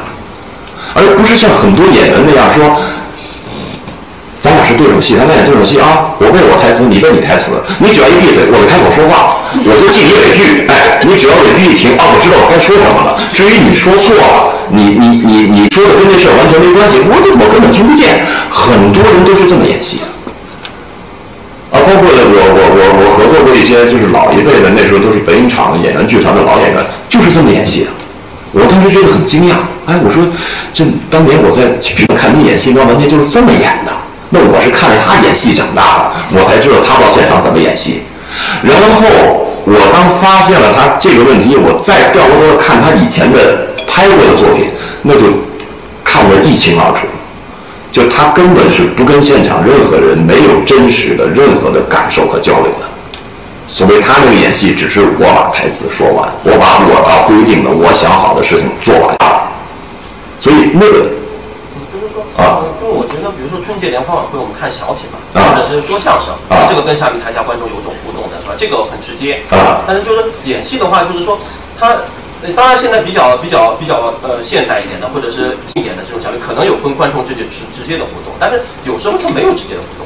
就是说，他这种互动，我明白，我明白，他这个这个对，这个这个互动呢，怎么说呢？嗯，比如说，这可能也是因为中国的艺术院校的教育。呃，很多人现在也都知道，是是是是成，就是受苏联学派，像斯坦尼斯拉夫斯基这些表演学派的影响很很深。但是也有人说，说中国接受的所谓的斯坦尼斯拉夫斯基和他原本的，嗯，真正的那那个精髓已经也相悖了。那么就是说，最后我们接受的是什么呢？好了，大幕拉开。我前我前我去年在北京还看过这么一个戏，香港一个剧团在北京演演一个戏，就是母子在台上的对话。这个对话大概持续了一个半小时，当然中间会有有一点时空的一些一些呃流流转和压缩，但基本上就是这么一个形态。娘俩在台上说了一个半小时，至于观众是哭是笑，你们笑就笑了。呃，哭就哭了，有感受有感受了，跟我没关系。我始终，我从大幕来的时候，我就沉浸在我的人物当中，我就跟我的对手做，就就就一来二去就这么演，不是不可以，不是不可以。那我只能承认，我只能承认那是表演形态的一种，啊。但是我总会这么讲，你如果是那样，那我觉得大家没必要来剧场。你看电影、看电视剧完了吗？你不非就是看三 D 影像，是吧？人是活的嘛，对不对？所以我觉得，就是说，如果如果就是说，你作为一个现场演出，而你不你不把现场演出这件事情考的纳入你的表演的范范畴之内，我觉得这这是一个很大的损失。啊，我这么说能能。能理解啊，而且我我这个也是怎么说呢？我是零八年的时候跟万仁川先生合作过一个戏，叫《陪我看电视》。当时他用一个黑白电视机，呃，写了中国呃电视三十年的这么一个一个历史。我因为在那个戏上碰到了台湾演员芳芳，呃，我不知道大家有没有知道方呃，我们说相声啊，就在他在台湾是挺非常优秀的一个演员。我们后来在交流过程当中，他他跟我说：“德方旭，我告诉你，一个好演员站在台上，你是要可以控制观众的呼吸的。”我当时这话听得，我觉得头皮直发炸。我说：“这怎么可能？”因为芳芳的情况可能跟我们国内的演员就又不一样。他当年年轻的时候是走秀场的，他那个秀场情况非常惨烈。为什么说惨烈？一千多人用餐。他说：“方旭，当我拿起话筒，我要开始演出的时候，对不起，我就得有本事让这让这一千多人全把筷子给我放下。”我当时我觉得这了这了可这可了得！你想一个人的这种影响力和他的气场得多强大，才能做到做到这，才能做到这个程度？这当然，这个也是由于他这个演绎他的特殊的环境造成的。但是你去看台湾的很多戏，包括瓦舍的，包括像什么宋少卿啊、冯玉刚，就包括台湾很多，就他从表演观念上，他是不一样的。他上来他我是要跟观众交流的，他那个现场感非常强。但实际上，从我们从观众这个角度，我们我们从观众这个角度，我们想就是说。当台上愿意跟我交流的时候，哎，我觉得跟我完全是一个看看客，一个看，这感受是不一样的。大家不这么觉得吗？是不是？因为去年、前年在北京，他们搞过一个所谓高端的啊，什么什么一桌二椅的一个一个一个一个什么戏剧节，呃，搞了很多个大家看不懂的东西。最后，朱琳老师。就是那个《女儿国》里那国王，就是老版《西游记》那个那个朱琳老师，最后结束的时候从观众席就站了，就很不满意，说你们根本不带我们玩儿，说你们在搞什么我们不知道。那这时候这种事儿，以后我们就就不用来了，我们就不跟你们玩了。其实这个感受，我觉得是挺挺，反正作为我，我从观众这个来讲，我觉得也是很可理解的。我我我是我可能咱俩沟通的是这么一个问题吗？啊，是是这样是这样，就是说，呃，其实呃，我们不说好坏，也不说新旧，它可能就是观念上的差异，就这个不同。所以林兆华先生也很反对，说大幕拉开，咔，我就钻进人物，我就不出来。我就始终沉浸在我的人物里演呀演呀演呀，至于你观众有没有反应或者怎么样，我根本我就无视，我就不考虑。你乐就乐了，哭就哭了，跟我没关系。我我我觉得我我也很赞同林先生的这个这个观点啊。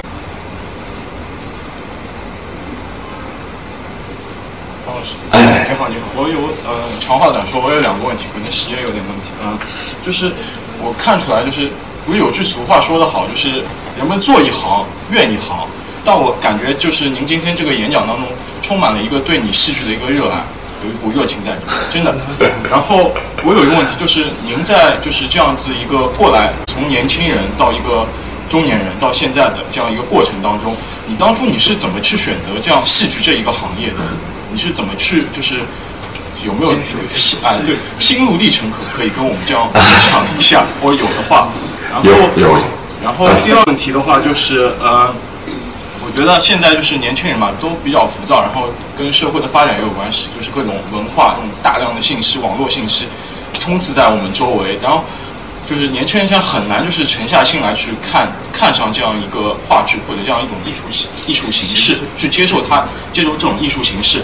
然后我呃我自己 我自己经历我先不说了，我就是我就就有一个问题就是，您可就是对于我们这些年轻人现在有什么建议也好，或者期望也好，希望我们就是怎样有一个更好的方法，然后去就是排斥社会中的这种这种充斥在我们周边的这种比较嘈杂的声音，去聆听你说的内心的那内心的那一种。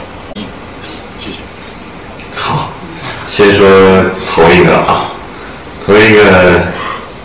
是，呃，在做到第二届北京锣鼓巷戏剧节的时候，当时那个他们主办方就一定说说方旭，你今年你你得说两句。我说我我我特我不不愿意，我说特别不愿意。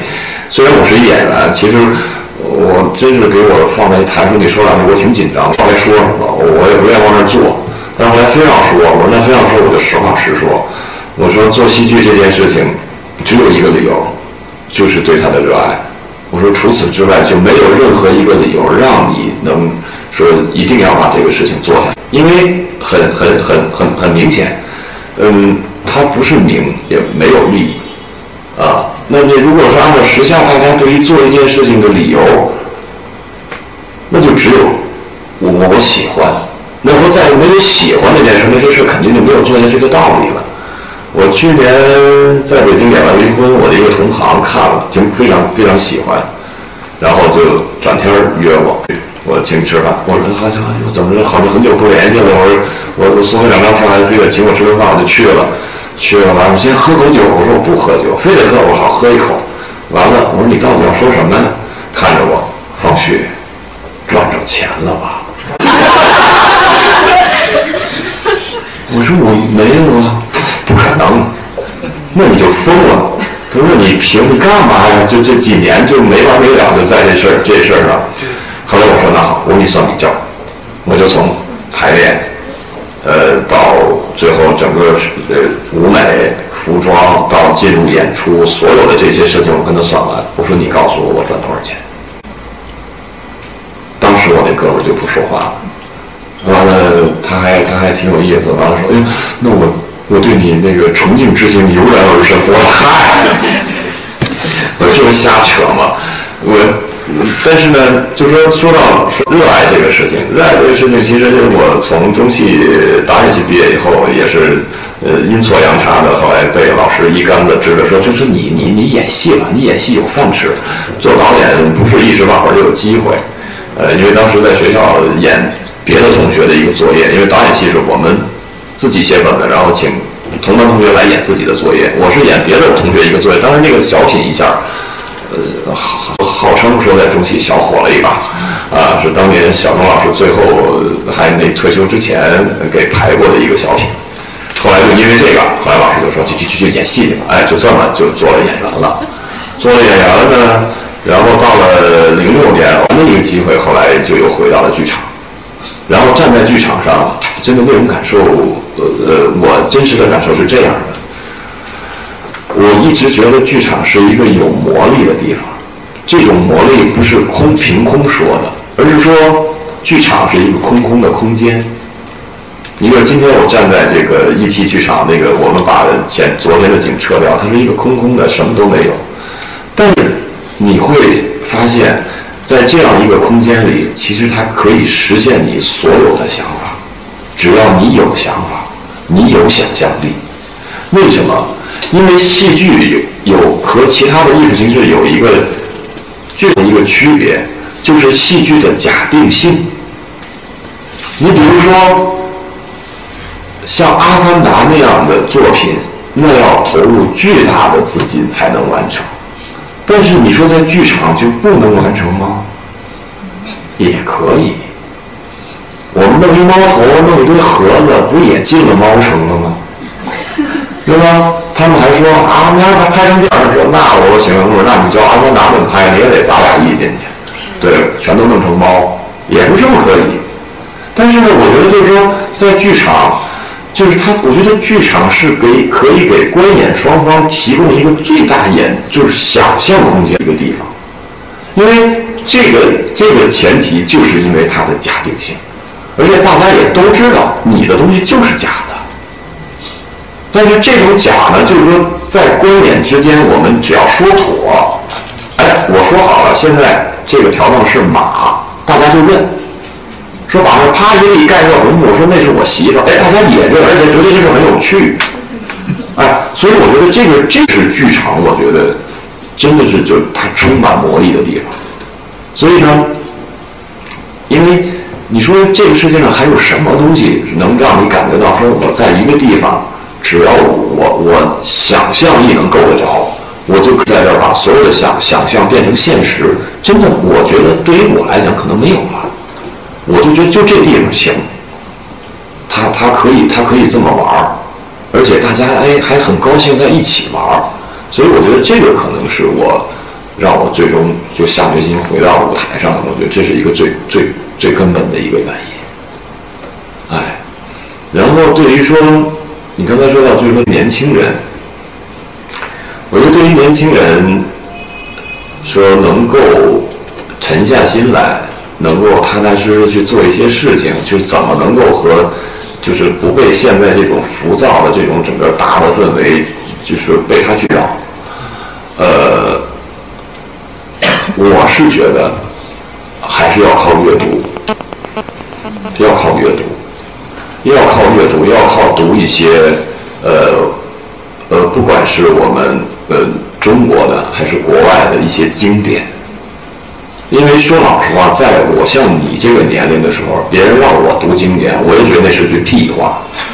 我觉得这这什么玩意儿？我这这这这十篇都过去了，还没扯正题儿呢，这怎么读啊？这经典，然后尤其那种大部头的，你真的读不下去，是吧？有这个有这个事儿啊。但是呢，到了我这个也是我个人的经历，就是说到了慢慢现到了现在我这个年龄，呃，尤其到后来慢慢可能也是因为接触佛教，慢慢人心也安静了，就哎还是可以读下去的，可以读下去。有什么推荐的经典你印象深刻，对你影响比较大的？呃，我是觉得对一个传统文化的经，就是所谓我们说读经，那个是我觉得那是非常有意义的。比如说这个五千年的老子的《道德经》，哎，这些东西可能你当时读的时候云里雾里，你也不懂。但是过去有一句老话叫“读经千遍，其义自现”，这不是假的，这是真的。这个其实用个打个比方，其实也很简单，因为当你对一个东西完全陌生的时候，你想理解它，那是很难的，那是很难的。但是你不断不断跟他之间有交流，其实每次读是跟他的一种交流，因为我们我们体制内的教育其实是没有把这些东西纳入我们的教育范畴之内的，啊，所以我们对他太陌生了。但是到了今天，说哎呀，有人说啊，过了十二岁读经就没用了，那我们就都没救了，你就都死去了，那这事儿肯定也不行。但是呢，我是以以我个人的经验，其实。很说老实话，说出来都丢人。其实我是三十几岁，也是那时候才开始慢慢开始接触这些，开始读。但是这些年，我我实际的感受，我觉得它对我的意义是非常大的，非常大的。一个是读经，另外一个我觉得要读史。其实这种读史真的是让人明智，我觉得这是一个很好的一个通道。为什么？其实这个世界上没有什么事儿全新的，它该发生过的都已经发生过了。而且其实当时经历的人，他的一些感受和一些实际的一些经验，他也都有文字记载。只是我们今天，嗯，就是很少有机会，很少有人愿意安静下来去读这些东西。你比如最早有人推荐我读史，当时有人在说：“啊，风俊，你读读黄仁宇的作品吧。”我读了他一本《万历十五年》。非常好，那本书我觉得写的非常好，而且它是一种有观点的一种，它是有作者本人有观点的一种史史书，啊，我觉得像这种呃易读的，啊，而且就是说你能读得下去的，我觉得，我觉得最好别细说那些东西，咱就别别，我觉得那就没意义了，那我就没没有点浪费时间，哎，但是我觉得真的是有品质的一些史书，我觉得读确实会。有有价值，另外就是传记，哎，其实这些东西都是说给你提供间接给给你提供一些经验，但是那个经验在作者来说他是直接的，所以经常会有人讲说，欲知上山事要问下山人，他走过，他告诉你前面拐过出去有一坑，你小心，你非说我不听，那道上就掉了，那就没什么好说的，啊。所以我觉得这个这个确实是跟我们现有的这种体制内教育的这个这个内容的选择，我觉得是有关系的。因为因为我们的从小这东西对于对于我们来讲就是陌生的。我小学上上语文课，开篇一打开课文，我爱北京天安门啊，中国共产党万岁，用学吗？那没有意义。但是你打开千字文，天地玄黄，宇宙洪荒，这个对人我觉得是有意义的。所以后来当我看到这个时候，我真的我就觉得，我说这太没道理了。我说这有价值的东西不让学，就是当时也没有人建议我们学。到了这个年纪看到这个，这这这这肠子都快悔青了。我觉得真的。就是我觉得，其实这个世界上它不是没有有价值的东西，但它它很多它它根本不推荐给你。我觉得这让人就很很愤怒这事儿，我觉得啊，我觉得是这么一个建议。嗯。方儿你好，我就是我有一个比较个人的问题想问你。没事，你说。我我是做音乐剧导演，然后我之前在伦敦做小剧场，就是小剧场什么概念呢？一个剧场像你家客厅那么大，五十个观众，演员在你面前就是对你演，那种震撼力是可想而知的。之间也是您您今天一直在说交流这个词，我觉得在小剧场里真的能实现这种非常简简朴的这种交流，心对心的交流。当时语言我们是有障碍的，但是你有时候听到演员唱唱段起来，就是不知道为什么眼泪一下就下来了，就是真的是太感动了那段时间。然后也能看出，就是那个小剧场所有人对这个戏的热爱吧。那个小剧场每年经营状况是一年的收入大概有八百磅，但是它是非常有名的一个外戏区的剧场，它经常往西区输送大量的一个新锐的作品哈。然后我当时就是培育了整个的这种理想主义热情，对戏剧的这种热情。回到国内以后，发现完全国内不是这么一玩法。然后我现在是在一个制作公司，我现在做的是制作人的角色，嗯但是我真的非常渴望做导演，因为我这个人觉得我不善于日常中跟周围的人交流，我只能通过戏剧这么一个渠道去让观众能懂我的东西，然后把我自己敞开给他们看。但是现在我做了制作以后，我发现这是完全不可能实现的一件事情，而且我在做的一个戏是我自己根本就不认同的一个东西。非常商业的大规模的，可能要一年的时间去筹备它整个的这种嗯特效啊，然后声声光电，然后各种视觉上的那种东西。但是真正的你看剧本，它跟观众其实是很疏远的。所以现在不知道我应该继续还是应该放弃，还是应该用这个时间去沉淀自己，因为我知道当一个人压力最大的时候，像您刚才说的，会出来很多东西。然后我现在自己也是。不断的在在纠结中去写写东西，写本子，然后写歌词，去释放我自己那些东西。但是我现在就不知道，就这种拧巴的状态到底应不应该持续？我要持续多久？呃，我觉得这样，我肯定不建议你放弃，肯定不建议你放弃。我觉得那个是你的，呃，不管是理想、是梦想、是追求，我觉得那个一定不能放弃。但是也没必要纠结，因为如果说现在这个做的这件事情是你的一份工作，而且跟生计有关的话，我觉得你也可以安安心心去做。但是那个东西可能会等待一些机缘和时机。至于小剧场这个这个这种艺术形式呢，确实因为从诞生那天起，它就是反商业的，它就没有商业价值。其实我最早演我的一辈子也是在一个一百人的小剧场，在北京蓬蒿剧场演的。我当时跟观众的演出的距离就这么近，甚至于比这还近，而且盯着盯着观众眼睛演戏，那是一太过瘾的事儿，真的非常有意思。而且你发现今天来了一个陌生人，而且他跟你交流的非常好，哎呦，那那真的那那时候你你你你自己那种兴奋，那真的没法用语言表达。但也有观众可能羞于这种交流，或者觉得哎呀你盯着我了，那我好，我我我我可能我就马上我转转我换过去另外一个人，哎，但是但是非常那种那种交流的那种感受，太太太，我觉得真的让人着迷。所以后来很多人问我，呃，包括去年国内还有特别知名的导演问我说：“方旭，你就玩小的吗？你不愿意玩大的吗？”我给你来一个弄一大剧场，你我有钱，你来一大的。我说不想。首先，其实我我我觉得到了大剧场，人跟一个那跟一个偶的大小差不多。呃，说回有人还在体育场里搞过话剧，我觉得那个有点玩笑了，基本上是啊。我觉得那有什么意义？就是这种交流，其实根本你很难达成一个真正的一个交流。但是就确实像你所说的，在小剧场里，其实小剧场大家观看是全景的，对吧？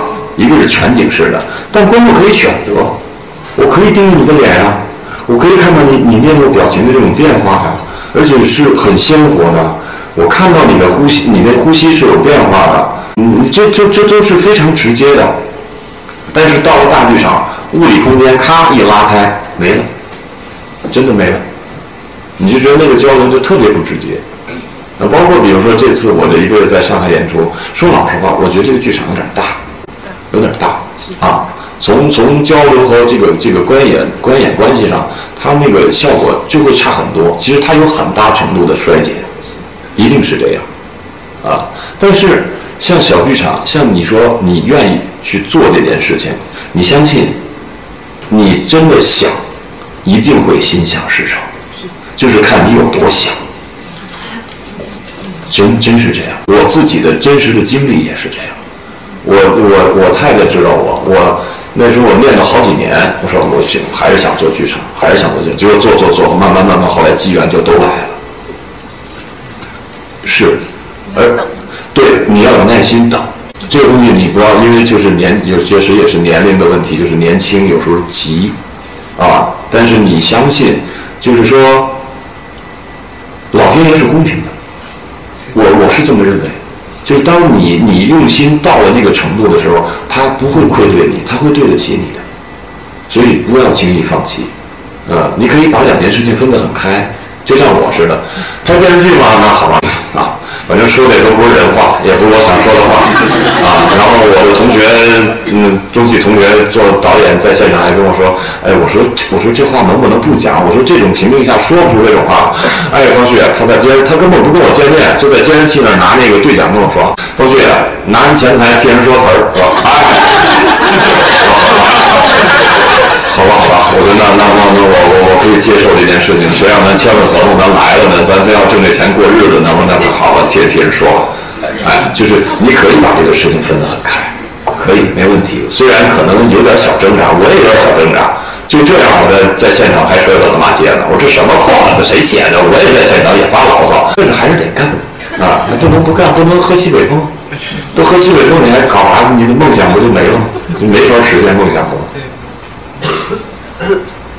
谢谢方旭老师。哎。嗯，不好意思，我耽误大家一点时间，我想问一个问题，就是呃，你说就是你在呃表演的时候，你会看到观众他们会哭会笑，会因为你的表演会被感动。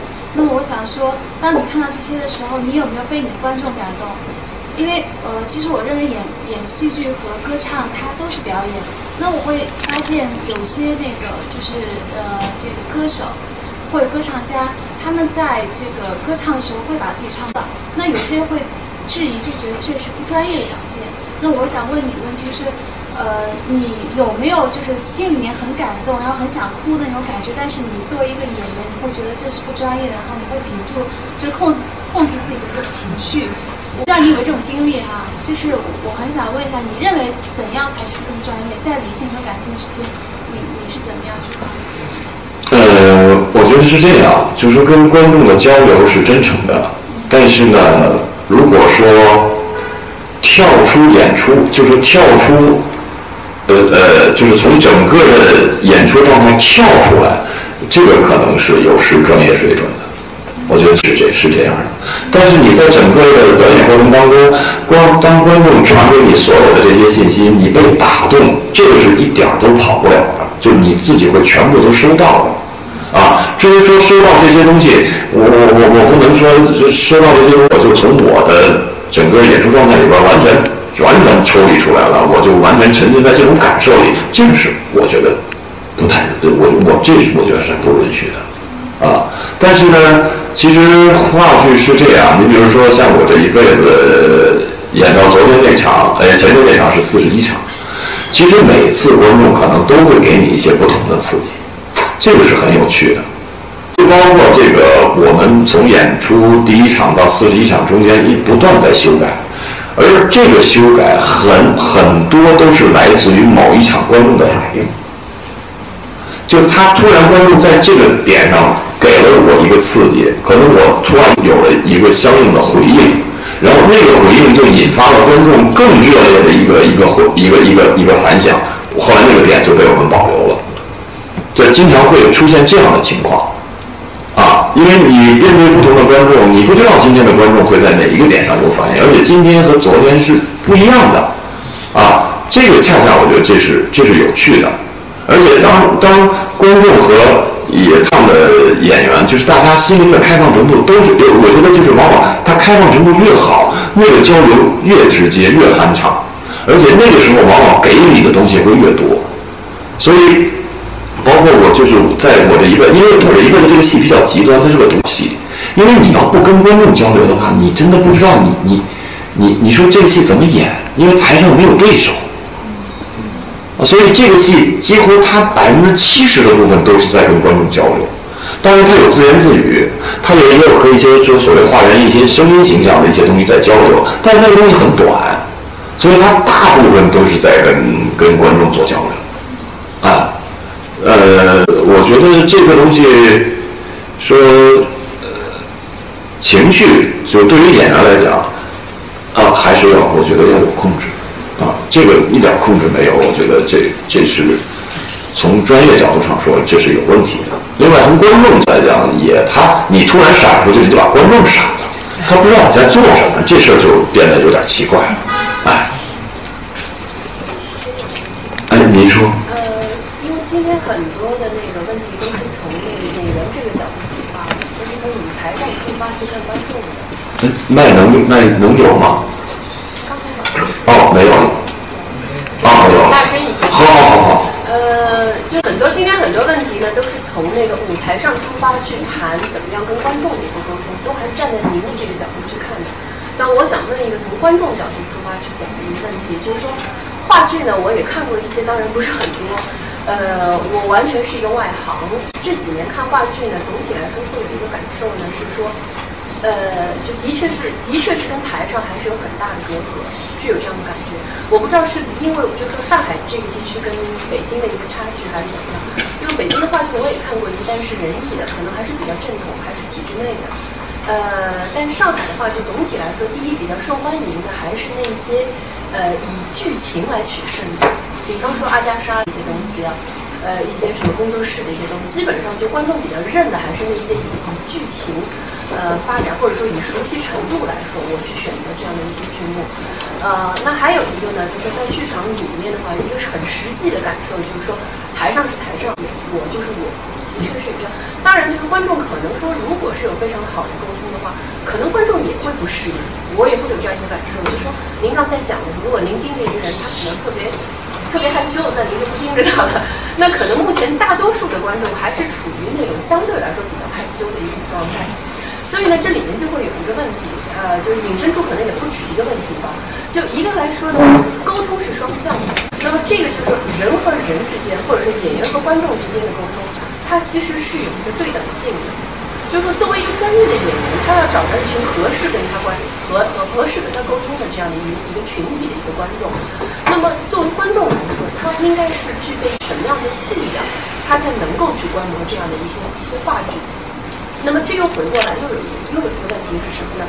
就话剧相对来说，它也是一个比较年轻的一个艺术形式，它跟我们国家的一些比较古老的艺术剧种来去相比的话，它比较年轻。那么相对来说，它的传承也比较少。就其实我们这一辈人的话，我们看话剧可能也就是最近十来年的事。之前没有人跟我们讲过体制内教育，不会跟我们去讲你应该怎么样去去看这个演出，这个演出应该是什么样的。那相对来说，可能尽管就是有文革的这样的一个一个一个一个断层，但是可能去看京剧啊，或者看其他的一些东西，反而我们会知道该怎么去看，因为可能家里老人从前念叨这些东西。就可能也会带我们看一些东西，但话剧相对来说，就是我们自己去看这个东西，我们不知道该怎么去看。所以呢，我这边可能有几个问题，一个是说，话剧它到底应该是一个什么样的一个东西？我们作为观众，普通的一个观众来说，应该怎，不管是大剧场也好，小剧场也好，我们应该怎么去看，怎么去跟，呃，就是台上的演员去交流？那么还有一个问题就是说，作为它一个比较特殊的一个艺术形式来说的话。它跟其他的艺术形式相比，比方说最直接的，我们就不说影视作品的话，这个大家相差比较远。比方说跟跟戏曲相相比较的话，它真正最特殊的，它它自己自身最特殊的一些地方，或者说它最吸引人的东西是什么？这是我想问的一些问题。好，呃，说到交流这件事情啊，是我觉得是这样，呃。从我演我的一辈子这个戏开始，包括在北京最早演，我也发现了，其实很多观众不太适应，他说哟，说你这戏怎么这么演？然后带着几百人一块喊摊事儿，说然后就就上下就整个这种高原的就就这种关系很紧密，大家一开始有时不敢，而且甚至有些紧张。呃，但是呢，我觉得其实教这件事情是要被邀约的，就是你要告诉观众，就是这个东西上来要跟观众，呃，我觉得这是从创作者这个角度来讲，就是你要有非常明确的信息传递给观众，说今天我们是一起玩的，就跟我。比如说今天坐在这儿，我就跟大家讲，我说我今天希望我们是一种交流的方式，而不是说就我坐着说，大家就听。这个可能上来就说妥的，因为你上来说妥了，大家就心里清楚了。啊，说今天我们这个事儿是这么玩的。我觉得这个，所以我觉得就是说，观众的这种呃和台上的交流，我觉得是要是被台上鼓励和要求的。我觉得这是一个前提。因为否则的话，观众我不知道今天晚上该怎么跟你玩。你比如茶馆就不这么玩，茶馆拉着大幕就是我演我的，大家看，基本上是这么一个状况啊。但是这种呢，大家也也也也是可也可以也可以接受，不是不可以接受啊。但是作为说，如果说从这个话剧这种观演关系，从观众这个角度讲，呃，我要是这么认为，我觉得。其实大家心灵的开放程度越高，这种交流越容易达成。如果心灵的这种封闭的状，就是这种封闭的程度就越越高，这个交流很难达成。我觉得是这么一个问题，就是有的时候大家还是明确，就首先这也是我呃，我我我觉得这可能也跟我国内这么多年。呃，很多院团的戏剧，呃呃，或者包括一些过去的一些戏剧观念是有关系的。因为戏剧呃一直在探讨说这个观和演之间那堵墙到底有没有？有很多人试图说想想拆掉这一面墙，说能够观众跟观众交流。那么也有人说，我是有一道墙的，我跟观众之间是有有隔阂、有距离的。这道墙是无形的，但这道墙是存在的，这是这是不一样的。那就是说，作为创作者来讲，作为从演的这个角度来讲，如果他持不同的态度，那么这这台戏当大幕一拉开的时候，其实观众是能感受到的，对吗？因为这个东西就是。就就是还是回到那个那个那个点上，就是说当下你到底传递给了我什么信息？这个信息是不是准确？你上来就跟我说，我就邀请观众，哎，说今天咱们是交流的。你比如说，我我在离婚这个戏的开场，我一个演员就是从观众席里直接从观众席下边进来的，上来就跟观众有一交流，说您恍惚吗？然后呢？第二个观众说：“你一天恍惚几次？”再走下去说：“你一次恍惚几分钟？”就是就跟观众直接就把这个距离就破掉了，就等于我我我演员是从台下的第一排上的舞台，那么观众其实就很很很他很聪明，这观众非常聪明，他知道哦，今儿是这事要这么玩的，因为这个戏来上海之前刚才大连演了一场。呃，其实大连呢，作为中国的戏剧市场，它应该二线都算不上，应该算三线，因为每年去的演出很少。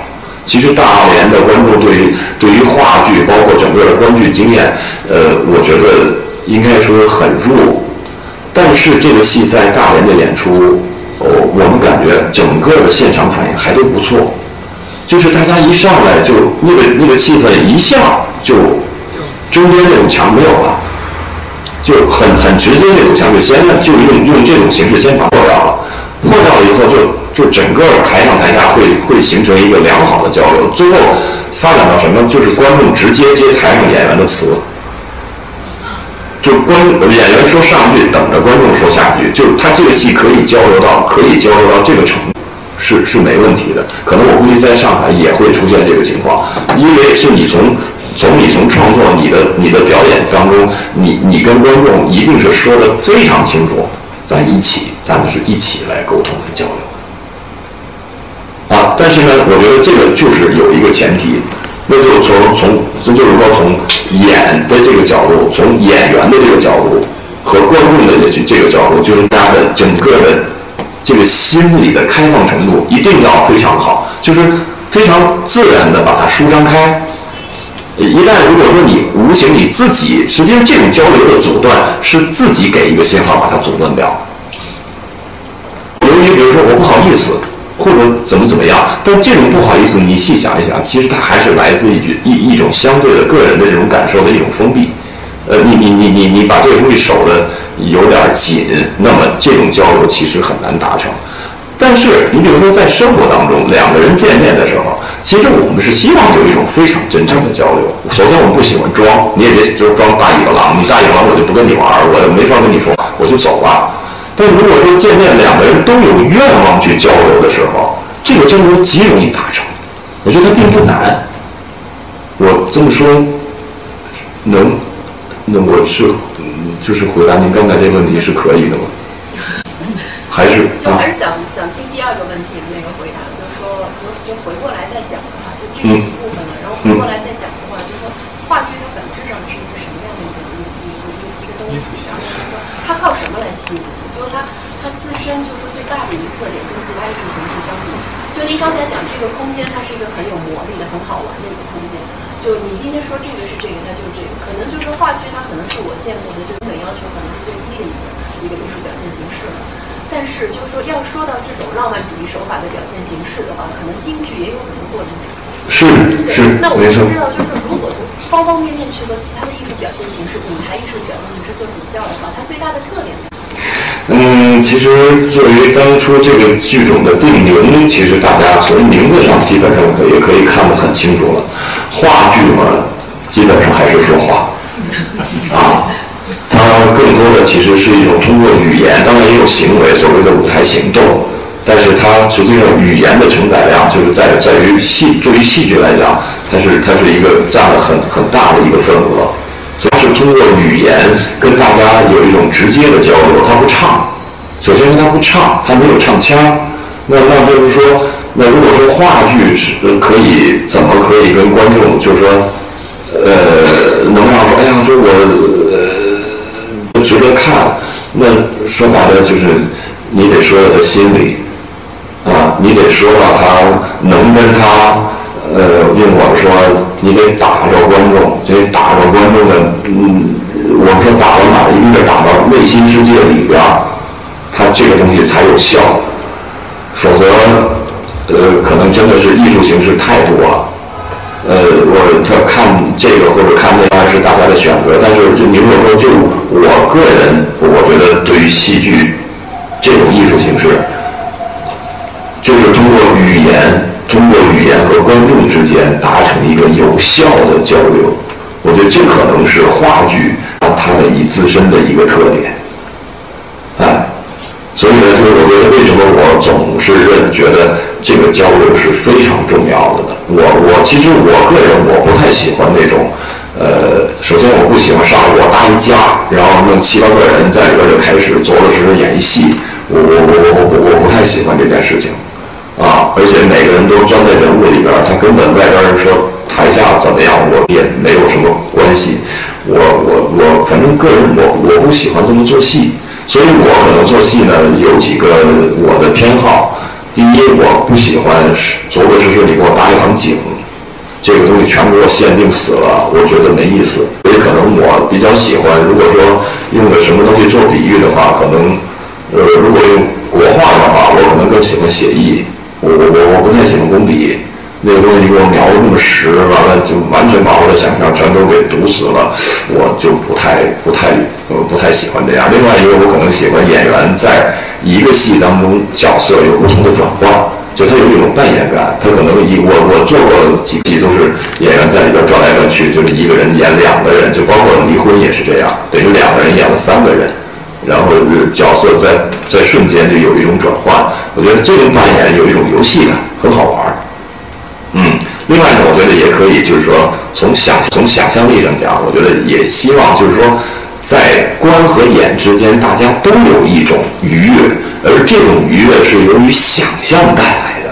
我觉得这个是很美妙的，就像中国国画里的留白，它那个留白可以可以给你无限的这种遐想，你觉得很有味道，但它全给你画瓷实了，你这就没不知道，你那想象就没地搁了，全给堵死了，